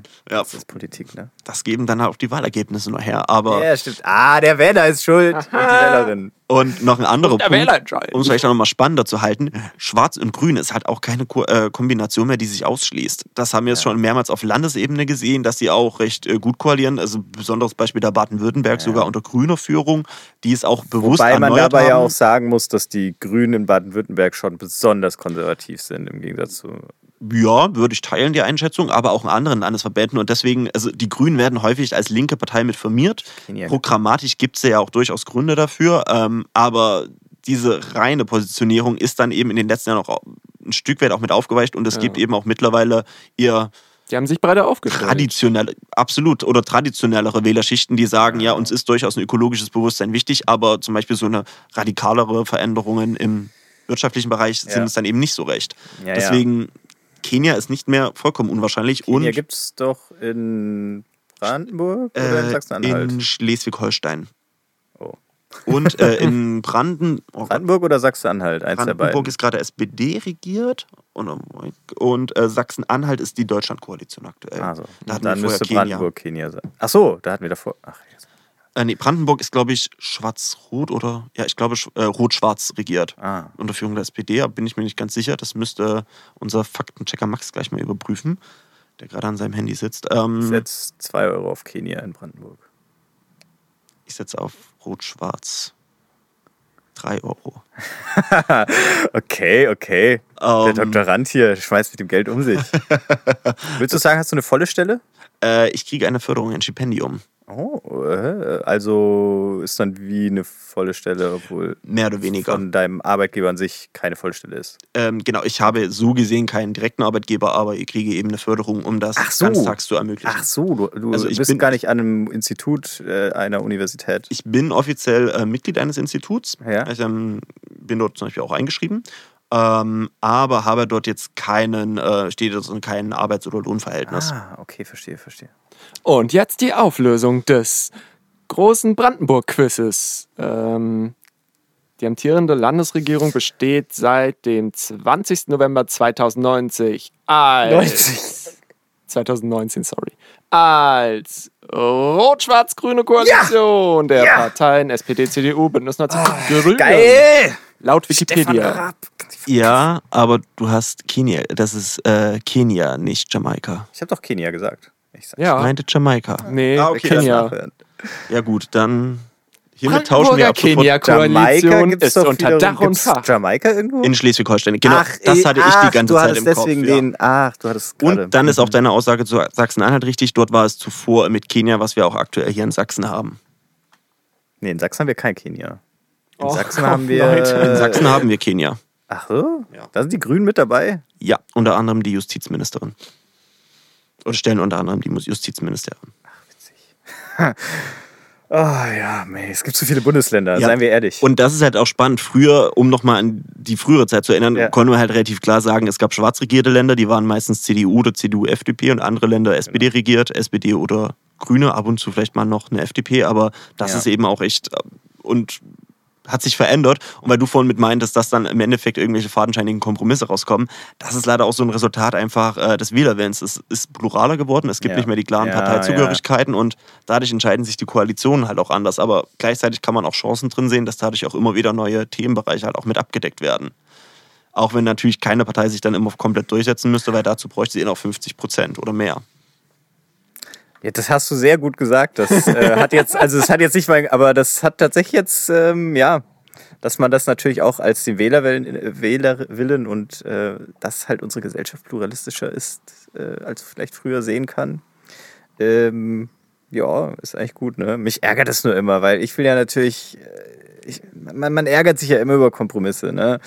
Aber ja, anders geht's halt nicht. Ähm, ich würde gerne nochmal, ähm, wir sind ja jetzt schon, ja, schon deutlich, also das wäre eine überlange Folge, äh, also wie sie im Buche steht. Und ähm, da will ich jetzt nochmal rein. Und zwar sind wir ein in Leipzig ansässiger Podcast. Und ähm, es ist natürlich interessant, was da hier Bund äh, und Länder und sowas alles machen. Aber wie sieht das eigentlich in Leipzig aus? Das ist eine sehr gute Frage.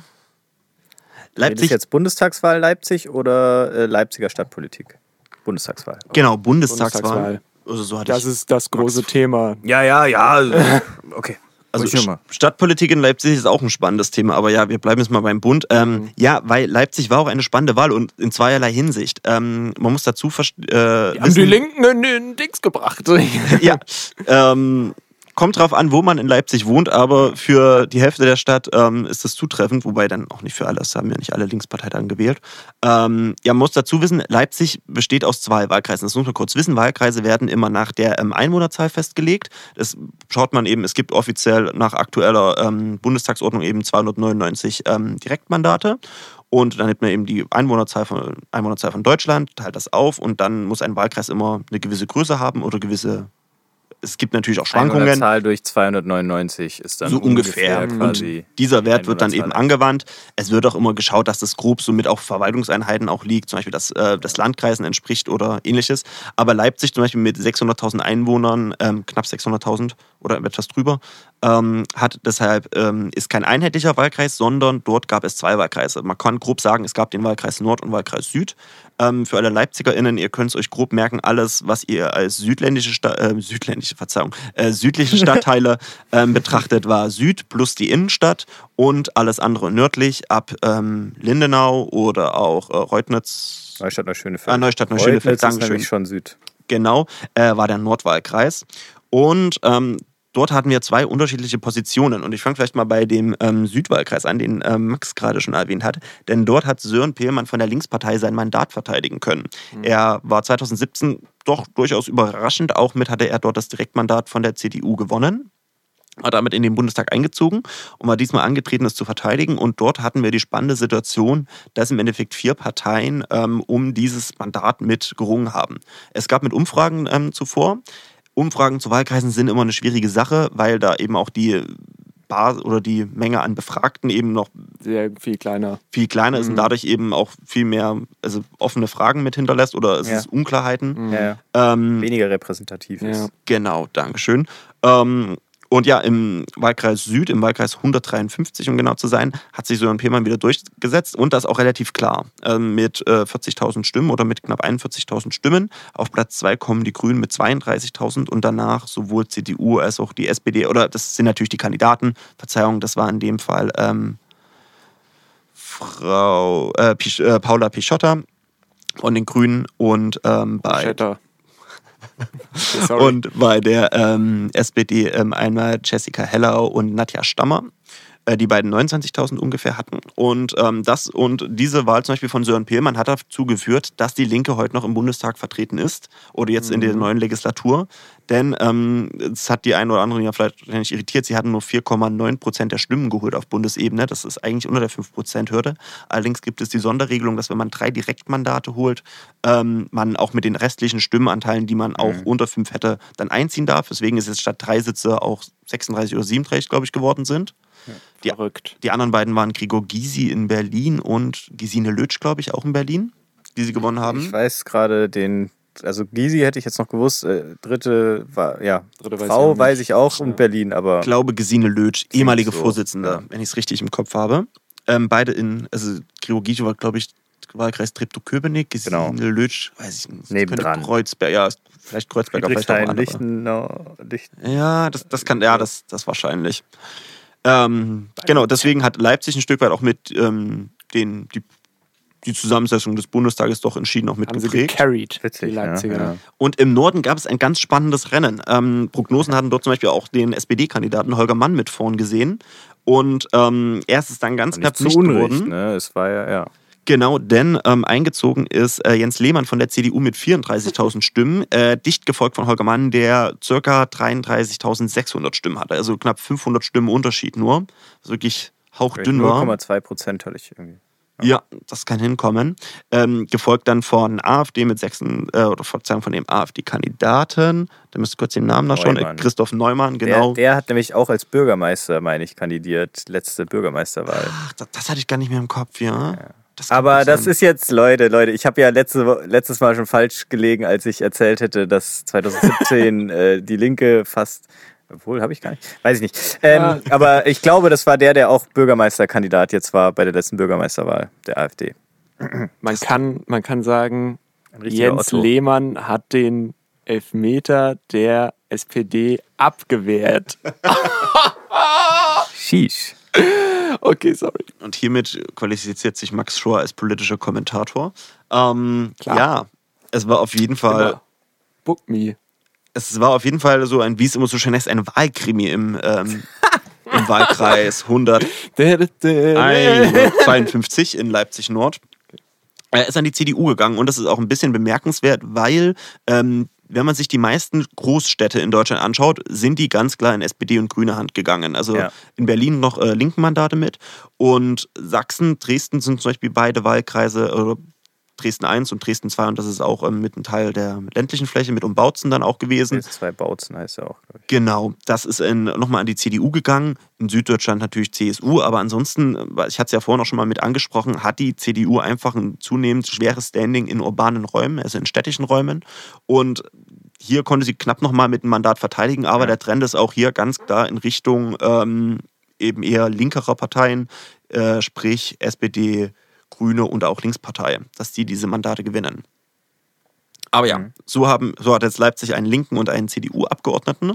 Der damit ja dann eigentlich ganz schön aus dem äh, Rahmen fällt, der, der Herr Lehmann. Schon ein Ja. bisschen, ja. Und ähm, das kann man Aus auch dem noch, Kasten. man kann auch noch mal sagen, das ist auch immer nicht ganz unrelevant, ob man zum Beispiel seinen Wahlkreis gewinnt oder nicht. Denn wenn man dann in einer Fraktion ist, muss man sich das vorstellen, da gibt es dann 100, 200 Leute, Ja. die dann mit einem in dieser Fraktion sitzen. Und dann geht es da zum Beispiel auch so um Zuständigkeiten. Wer zum Beispiel darf zu welchen Themen äh, mitsprechen oder ist da hauptverantwortlich. Er Und ist nur Hinterbänkler. genau die berühmten Hinterbänkler, die ja, nicht nicht? zentrale Themen behandeln dürfen. Und ähm, da ist einerseits natürlich halt so öffentliches oder auch parteipolitisches Standing wichtig, Mhm. aber zum Beispiel auch die Frage, ob man seinen Wahlkreis direkt gewonnen hat oder nicht. Das gibt einen da durchaus einen Schub innerhalb des, innerpa oder innerhalb der, des Fraktionsstandings. Deswegen, Okay, ja, also es war, ja. Das ist äh, auch äh, interessant, dass du es ansprichst, weil ähm, es ist ja eigentlich ja so, dass ähm, gewonnene die Direktmandate erstmal keinen Einfluss haben auf die prozentuale Zusammensetzung des Bundestags. Da das, oder? Äh, sehe ich das falsch? Weil, so wie ich das jetzt endlich mal einigermaßen verstanden den habe, sorgen ja dann diese Überhang- und Ausgleichsmandate eigentlich dafür, dass trotzdem die prozentuale Zusammensetzung äh, werden einfach immer quasi mehr. anhand der Zweitstimmen bleibt. Genau. Und genau, und das werden dadurch einfach nur mehr. Und da fragt man sich ja, warum gibt es dann die Direktmandate überhaupt? Ähm, klar, die Idee ursprünglich, dass äh, wirklich die Bürgerinnen und Bürger einen Menschen, zu dem sie irgendwie einen Bezug Einwählen. haben, dem sie dann auch mal einen Brief schreiben Ja. können und so, der dann die Interessen wirklich des Wahlkreises vertritt, reinwählen. Ähm, bei mir kommt es aber heutzutage so an, dass es äh, ja eigentlich hauptsächlich nur noch den, den Bundestag heutzutage ähm, aufbläht, unnötigerweise. Verwässert. Ähm, und da ist es ja dann immerhin mal äh, zu hören, äh, naja, schön zu hören, interessant zu hören, dass ähm, diese dann immerhin äh, innerhalb der Funks- Fraktion dann vielleicht noch ein, ein bisschen eine größere Machtfülle haben als, äh, als dann irgendwelche hinteren Listenplätze in der Regel. Äh, Das war mir nicht bewusst. Also man muss dazu sagen, da kommen natürlich wieder andere Faktoren rein, aber Ja. es ist halt eine andere Frage. Das, oder zum Verständnis, es, das deutsche Wahlrecht ist da ein bisschen kompliziert, weil es gibt immer noch die Landeslisten. Ähm, da gibt es immer, tut jede Partei ähm, Konferenzen abhalten, wo alle Kandidierenden halt antreten und dann wird eine Reihenfolge im Endeffekt festgelegt. Und das bestimmt, wenn man jetzt die Erstwahlkreise ähm, oder die Erststimmenergebnisse nicht nimmt, sondern nur die Zweitstimmenergebnisse, welche Abgeordneten darüber einziehen, werden dieser Liste folgend eben eingezogen. Zum Beispiel, wenn eine Partei mehr Prozente holt, können mehr Leute aus dieser Liste einziehen als auch weniger. Das ist eben auch das Fiese. Ähm, Deutschland ist ins, insgesamt, die Bundesrepublik ist föderal organisiert. Das heißt, man geht immer erstmal von der Länderebene aus. Deswegen ist auch diese Verrechnung mit den Erststimmen immer etwas kompliziert, weil man da auf die Landeslisten guckt und die Landesergebnisse der Parteien und nicht nur das Bundesergebnis. Okay. Das macht es nochmal besonders kompliziert. Vor allem, wenn man dann eben auch noch Parteien wie die CSU hat oder auch die Sonderregelung. Also diese Bundestagswahl war noch eine Sonderregelung, weil ja auch festgestellt worden ist, ja, das aktuelle Wahlrecht ist nicht so richtig. Ähm, es lässt gewisse Verzerrungen zu, sagen wir es mal ganz neutral. Ähm, und eigentlich jetzt war da auch eine große Reform gefordert. Sollte reformiert werden, genau. Was zum Beispiel Aber auch, Söder, my man, äh, nicht nur Herr Söder, ähm, es, oder anders gesagt, FDP, Grüne und Linke hatten da auch schon Vorschläge gemacht. Die SPD hatte eigentlich auch schon zu erkennen gegeben, dass sie da grundsätzlich äh, etwas ändern möchte. Ach, ja, ja, die doch. CDU hatte sich quergestellt Mm. äh, zur letzten Wahlrechtsreform. Deswegen war jetzt nur ein kleines Reformchen rausgekommen, was nur für aber diese doch Wahl galt. hauptsächlich Söder slash CSU, CSU, weil weil die die die, meisten Direktmandate holen. Das war dann im Ergebnis. Allerdings muss man dazu sagen, war ja von der ganzen CDU-Fraktion noch mitgetragen. Ah, ja. äh, deswegen zur nächsten Bundestagswahl werden wir hoffentlich auch wieder eine andere Regelung haben. Die Zeichen stehen darauf, dass es weniger Wahlkreise werden. Das stimmt. Mhm. Immer so eine Zahl zum Beispiel, die immer im Raum firmiert ist, statt 299 Wahlkreise dann nur noch äh, 250, weil einfach das Problem ist, ist vielleicht auch noch dazu gesagt, ähm, ich vergesse leider immer die konkrete Zahlen. Der letzte Bundestag hat sich, glaube ich, aus knapp 700 Abgeordneten zusammengesetzt. 730 Und jetzt können es sogar. 1000 Jetzt, werden. jetzt, wär- jetzt sind es 730 Ach so, im neuen. Mist. Genau, es sind halt noch mal mehr geworden. Ja. Ja. Ähm, Wit- witzigerweise- Zungen hatten auch schon befürchtet, dass es eventuell das größte Parlament der Welt wird, Ja, noch größer ja. als der kommunistische China, Parteitag ja. in China.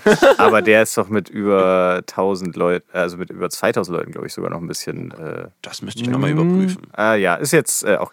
Witziger, ich hatte dazu einen Artikel gelesen, dass auch wenn das jetzt, also laut Hochrechnung hätte ein Bundestag von einer Größe mit irgendwie 851 Leuten theoretisch rauskommen können, also riesig.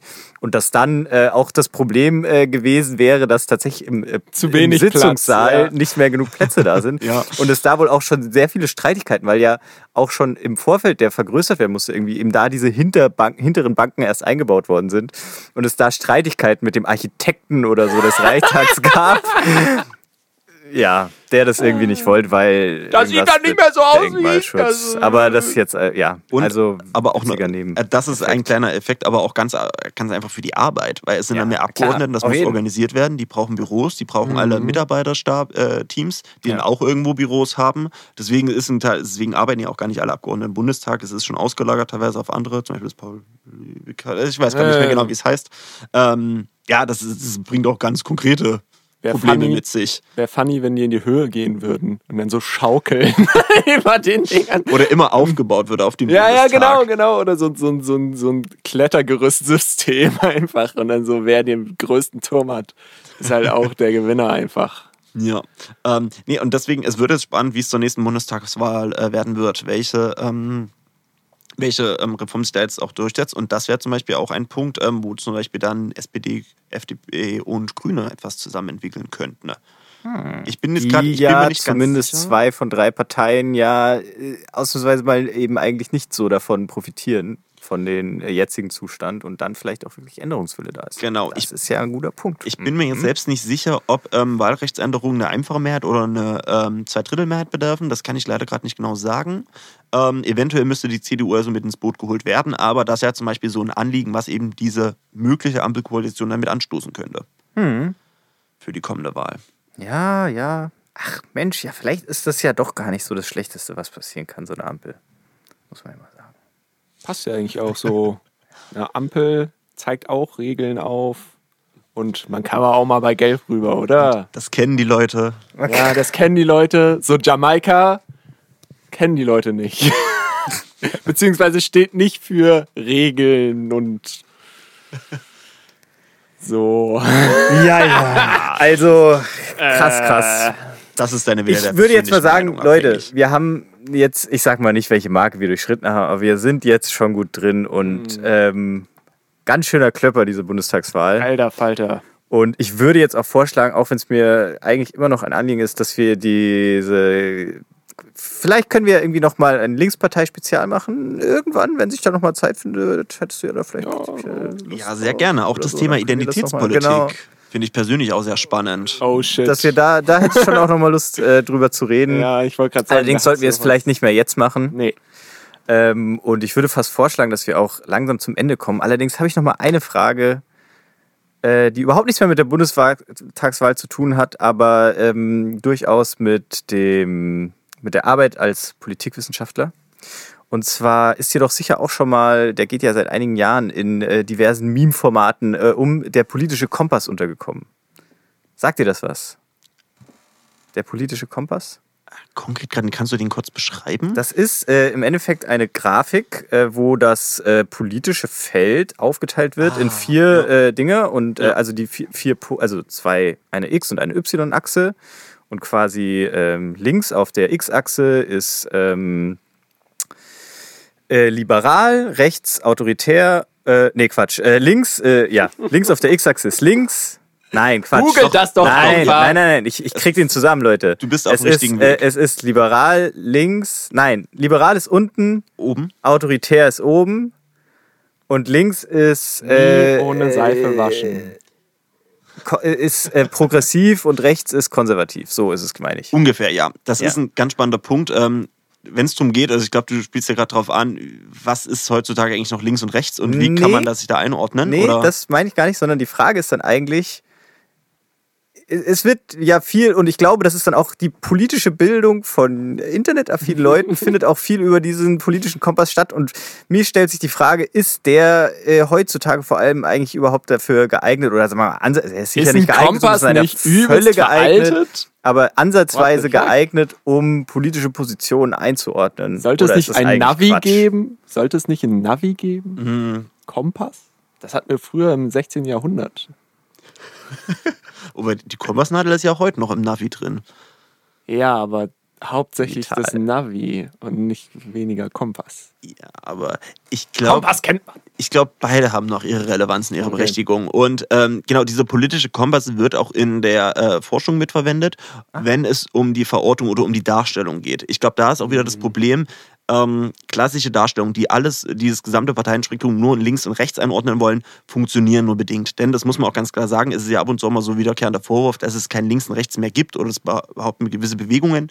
Ich würde behaupten, dass sie damit was überdecken wollen, denn links und rechts sind klassischerweise, ähm, beschreiben klassischerweise die Frage ähm, oder beschreiben klassischerweise ähm, sozioökonomische Fragen. Auf Deutsch, wie soll die Wirtschaft gestaltet sein? Wollen wir mehr äh, Umverteilung? Wollen wir eine Hierarchie oder wollen wir eine ähm, flachere gesellschaftliche ähm, oder wollen wir weniger Unterschiede in der ja. Gesellschaft oder wollen wir mehr das Leistungsprinzip, wollen wir ähm, eine hierarchischere Gesellschaft?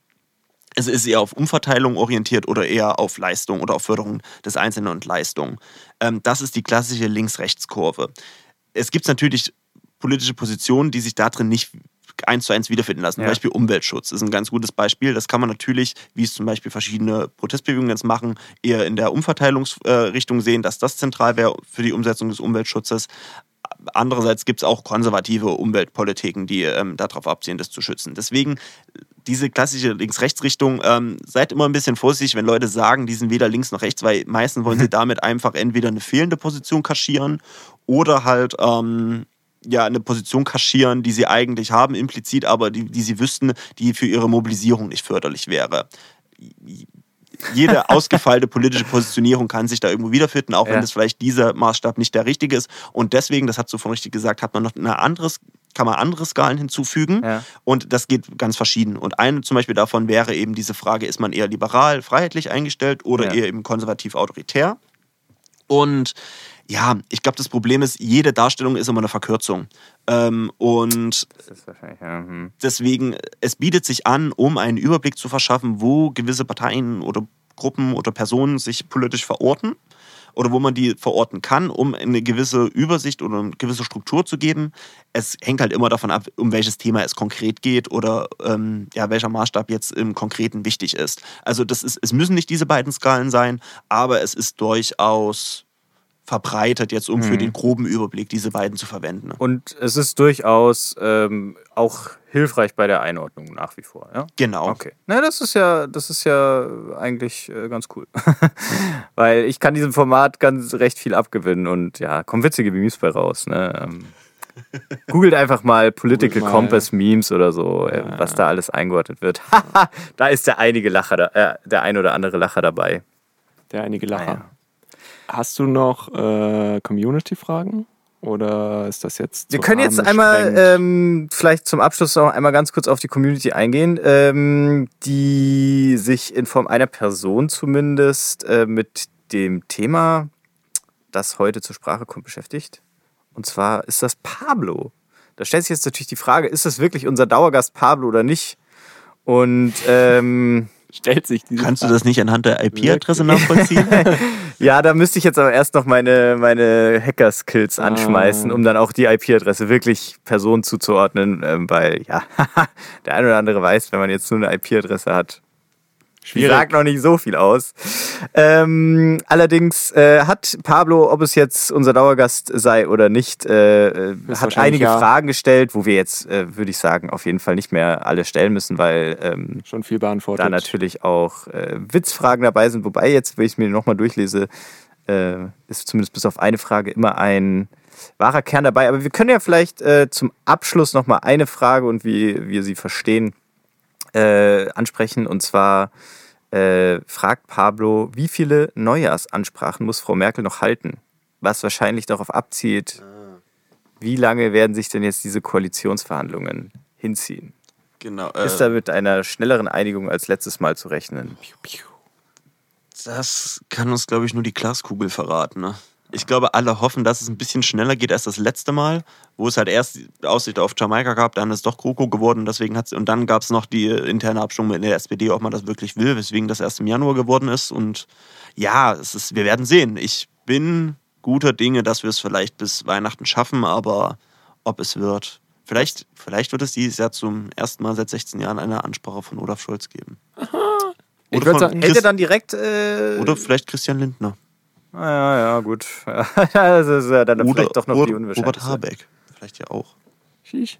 Der Vizekanzler hält äh, Neujahrsansprachen oder was? Also, ich sag's mal so: Es ist natürlich anzunehmen, dass die SPD dann auch den Kanzler anstellen will, aber who knows what will be? ja. Aber witzig, dass du jetzt Robert, äh, heißt du überhaupt Robert mit Robert Weiß ja nicht. Ja, ja. Ruprecht? Nee, egal. Nee. Nee, äh, nee äh, Quatsch. Ja, schon Robert Habeck. Kann man nur irgendwie komisch. Äh, dass, äh, dass du da jetzt ihn und nicht natürlich Frau Baerbock als äh, doch. Das war Prädestinierte ein politikwissenschaftlicher Joke. Gag. Ah, okay. Joke-. Willst du ihn noch erklären, oder? Äh, Der ist so unlustig, wenn man Gags erklärt. Aber wenn Ja, man sie nicht versteht, dann sind sie auch nicht lustig. Ich glaube, er war auch einfach nicht besonders gut. Nein, ja, es wird eine spannende Frage, wer dann auch das Personal stellt. Natürlich. Und auch ganz spannend ähm, war jetzt auch die Diskussion, ob die Grünen sich da eventuell schon festgelegt haben oder nicht, was dann ja auch für einigen Unmut in den eigenen Reihen gesorgt hat. Ja. ja es, es ist, glaube ich, davon anzugehen, dass die, wenn eine Ampelregierung zustande kommt, sie von Olaf Scholz geführt wird als Bundeskanzler und er dann, glaube ich, auch die Weihnachtsansprache halten dürfte oder die Neujahrsansprache. Aber wir werden sehen. Wenn es bis da noch keine Regierung gibt, wird es eventuell auch nochmal eine Angela Merkel halten. So. Oder Armin Laschet. Äh, äh. Ist er eigentlich noch Vorsitzender jetzt? Ja, oder? Der ist noch nicht zurückgetreten. Ja. Ne? Ja, aber Hält 60, sich zurück. 60 Prozent sowohl der Wähler als auch der CDU ansässigen Leute sagen, bitte geh weg. Habe ich, äh, glaube ich, gestern eine Grafik gesehen, auch von der Tagesschau. Ähm, letzte Frage. Ähm, habt ihr noch mal Bock auf das Food der Woche? Harter Cut jetzt. Ja, na klar. Hau doch jetzt mal das Food der Woche. Oh, lange ist es her. Lange ist es her. Die Lieblingsrubrik. Ja. Und äh, Kultklassiker. ich würde Food der sagen, Woche. wir hatten heute eine Person, die äh, noch, also die fast gar keinen Redeanteil hat. Tobi. Du. Tobi, möchtest du das Food der Woche präsentieren? Darf ich mir das heute wünschen, ne? Nee, du möchtest, du musst das präsentieren jetzt. Du Oh, musst das machen. Das ist aber. Ist Okay. er dafür eingeladen worden? Aber im Sinne einer Ankündigung oder dass ich es auch vorstellen Nee, darf? vorstellen. nee, Ach mach mal, so. kündige mal nur an. Das ist Max seine Rubrik. Nein, du, du stellst das jetzt vor. Ich klau dir das jetzt nicht, mach das jetzt. Wirklich? Ja, klar. Okay. Das Food der Woche präsentiert von Tobi. Ihr kennt es.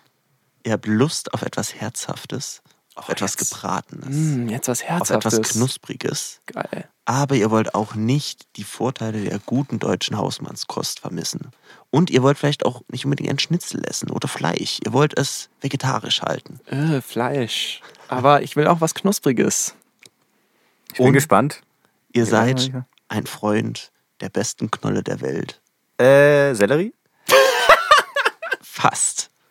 Was? Der guten alten Kartoffel. Ah.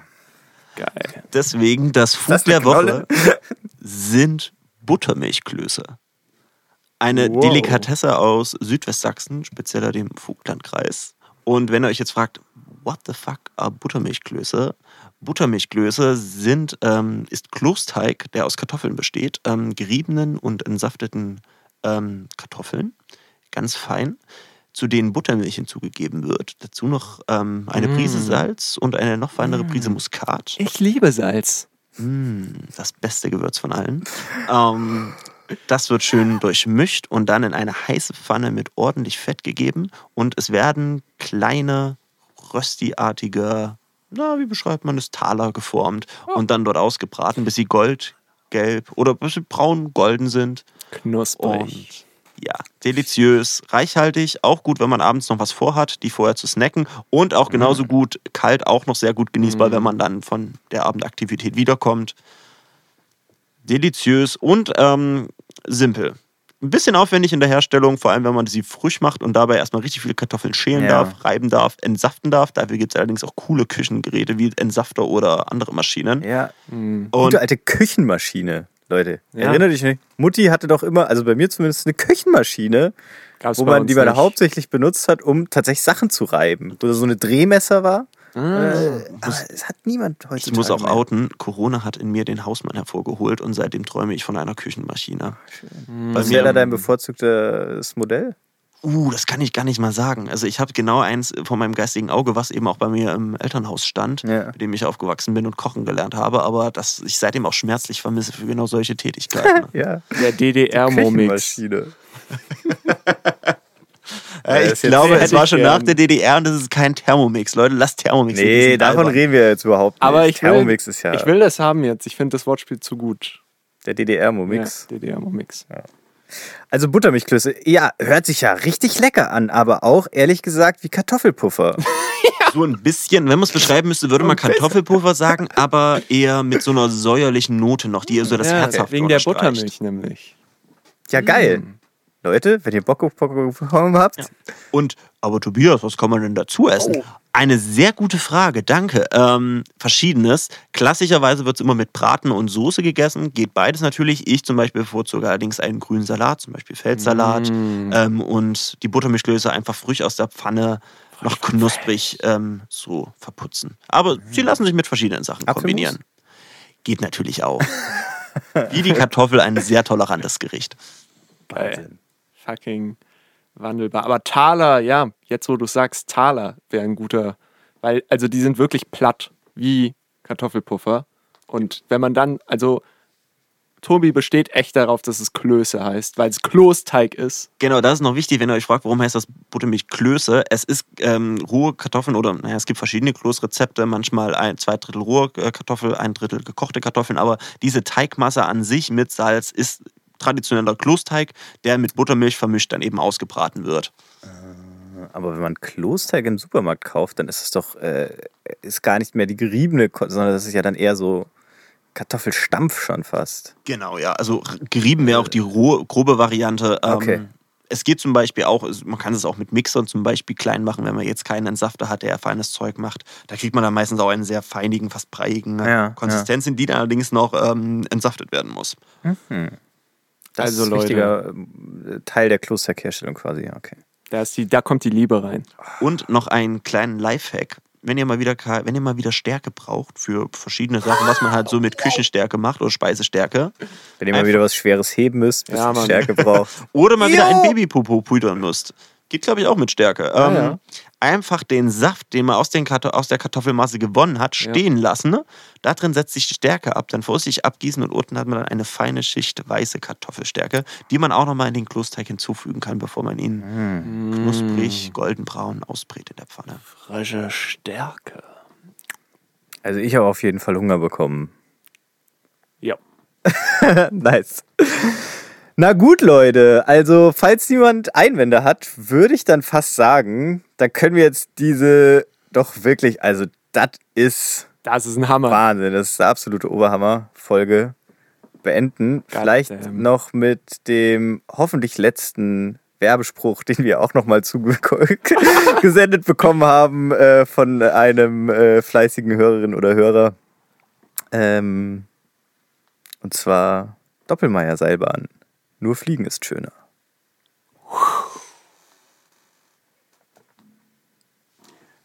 Achso, ich muss noch beenden drücken. Und ich will noch Shoutouts an die Firma Doppelmeier, fördert diesen Podcast. Er hat schon so viel für euch getan, revanchiert euch. Aber da muss ich jetzt nochmal, also ganz kurz, Oh nein. mir reicht's jetzt mit Doppelmeier. Ich finde die scheiße und Das war jetzt ein wie guter gesagt, Gag, nächste Folge aber den kann man jetzt auch mal wieder. wird da jetzt auch mal die andere Seite aufgezeigt. Die PR-Skandale. Das Sponsoring der konservativen Politiker in Österreich. Wie viele Gondeln sind schon gefallen und wie viele müssen noch fallen? Ja, genau. Das alles hört ihr in der nächsten Folge, wenn es wieder heißt. ja, gut. Okay. Tschüssi. Ciao, mach's gut. Ciao. Die große, schnelle Nummer Postwahl. Action, Action, Action.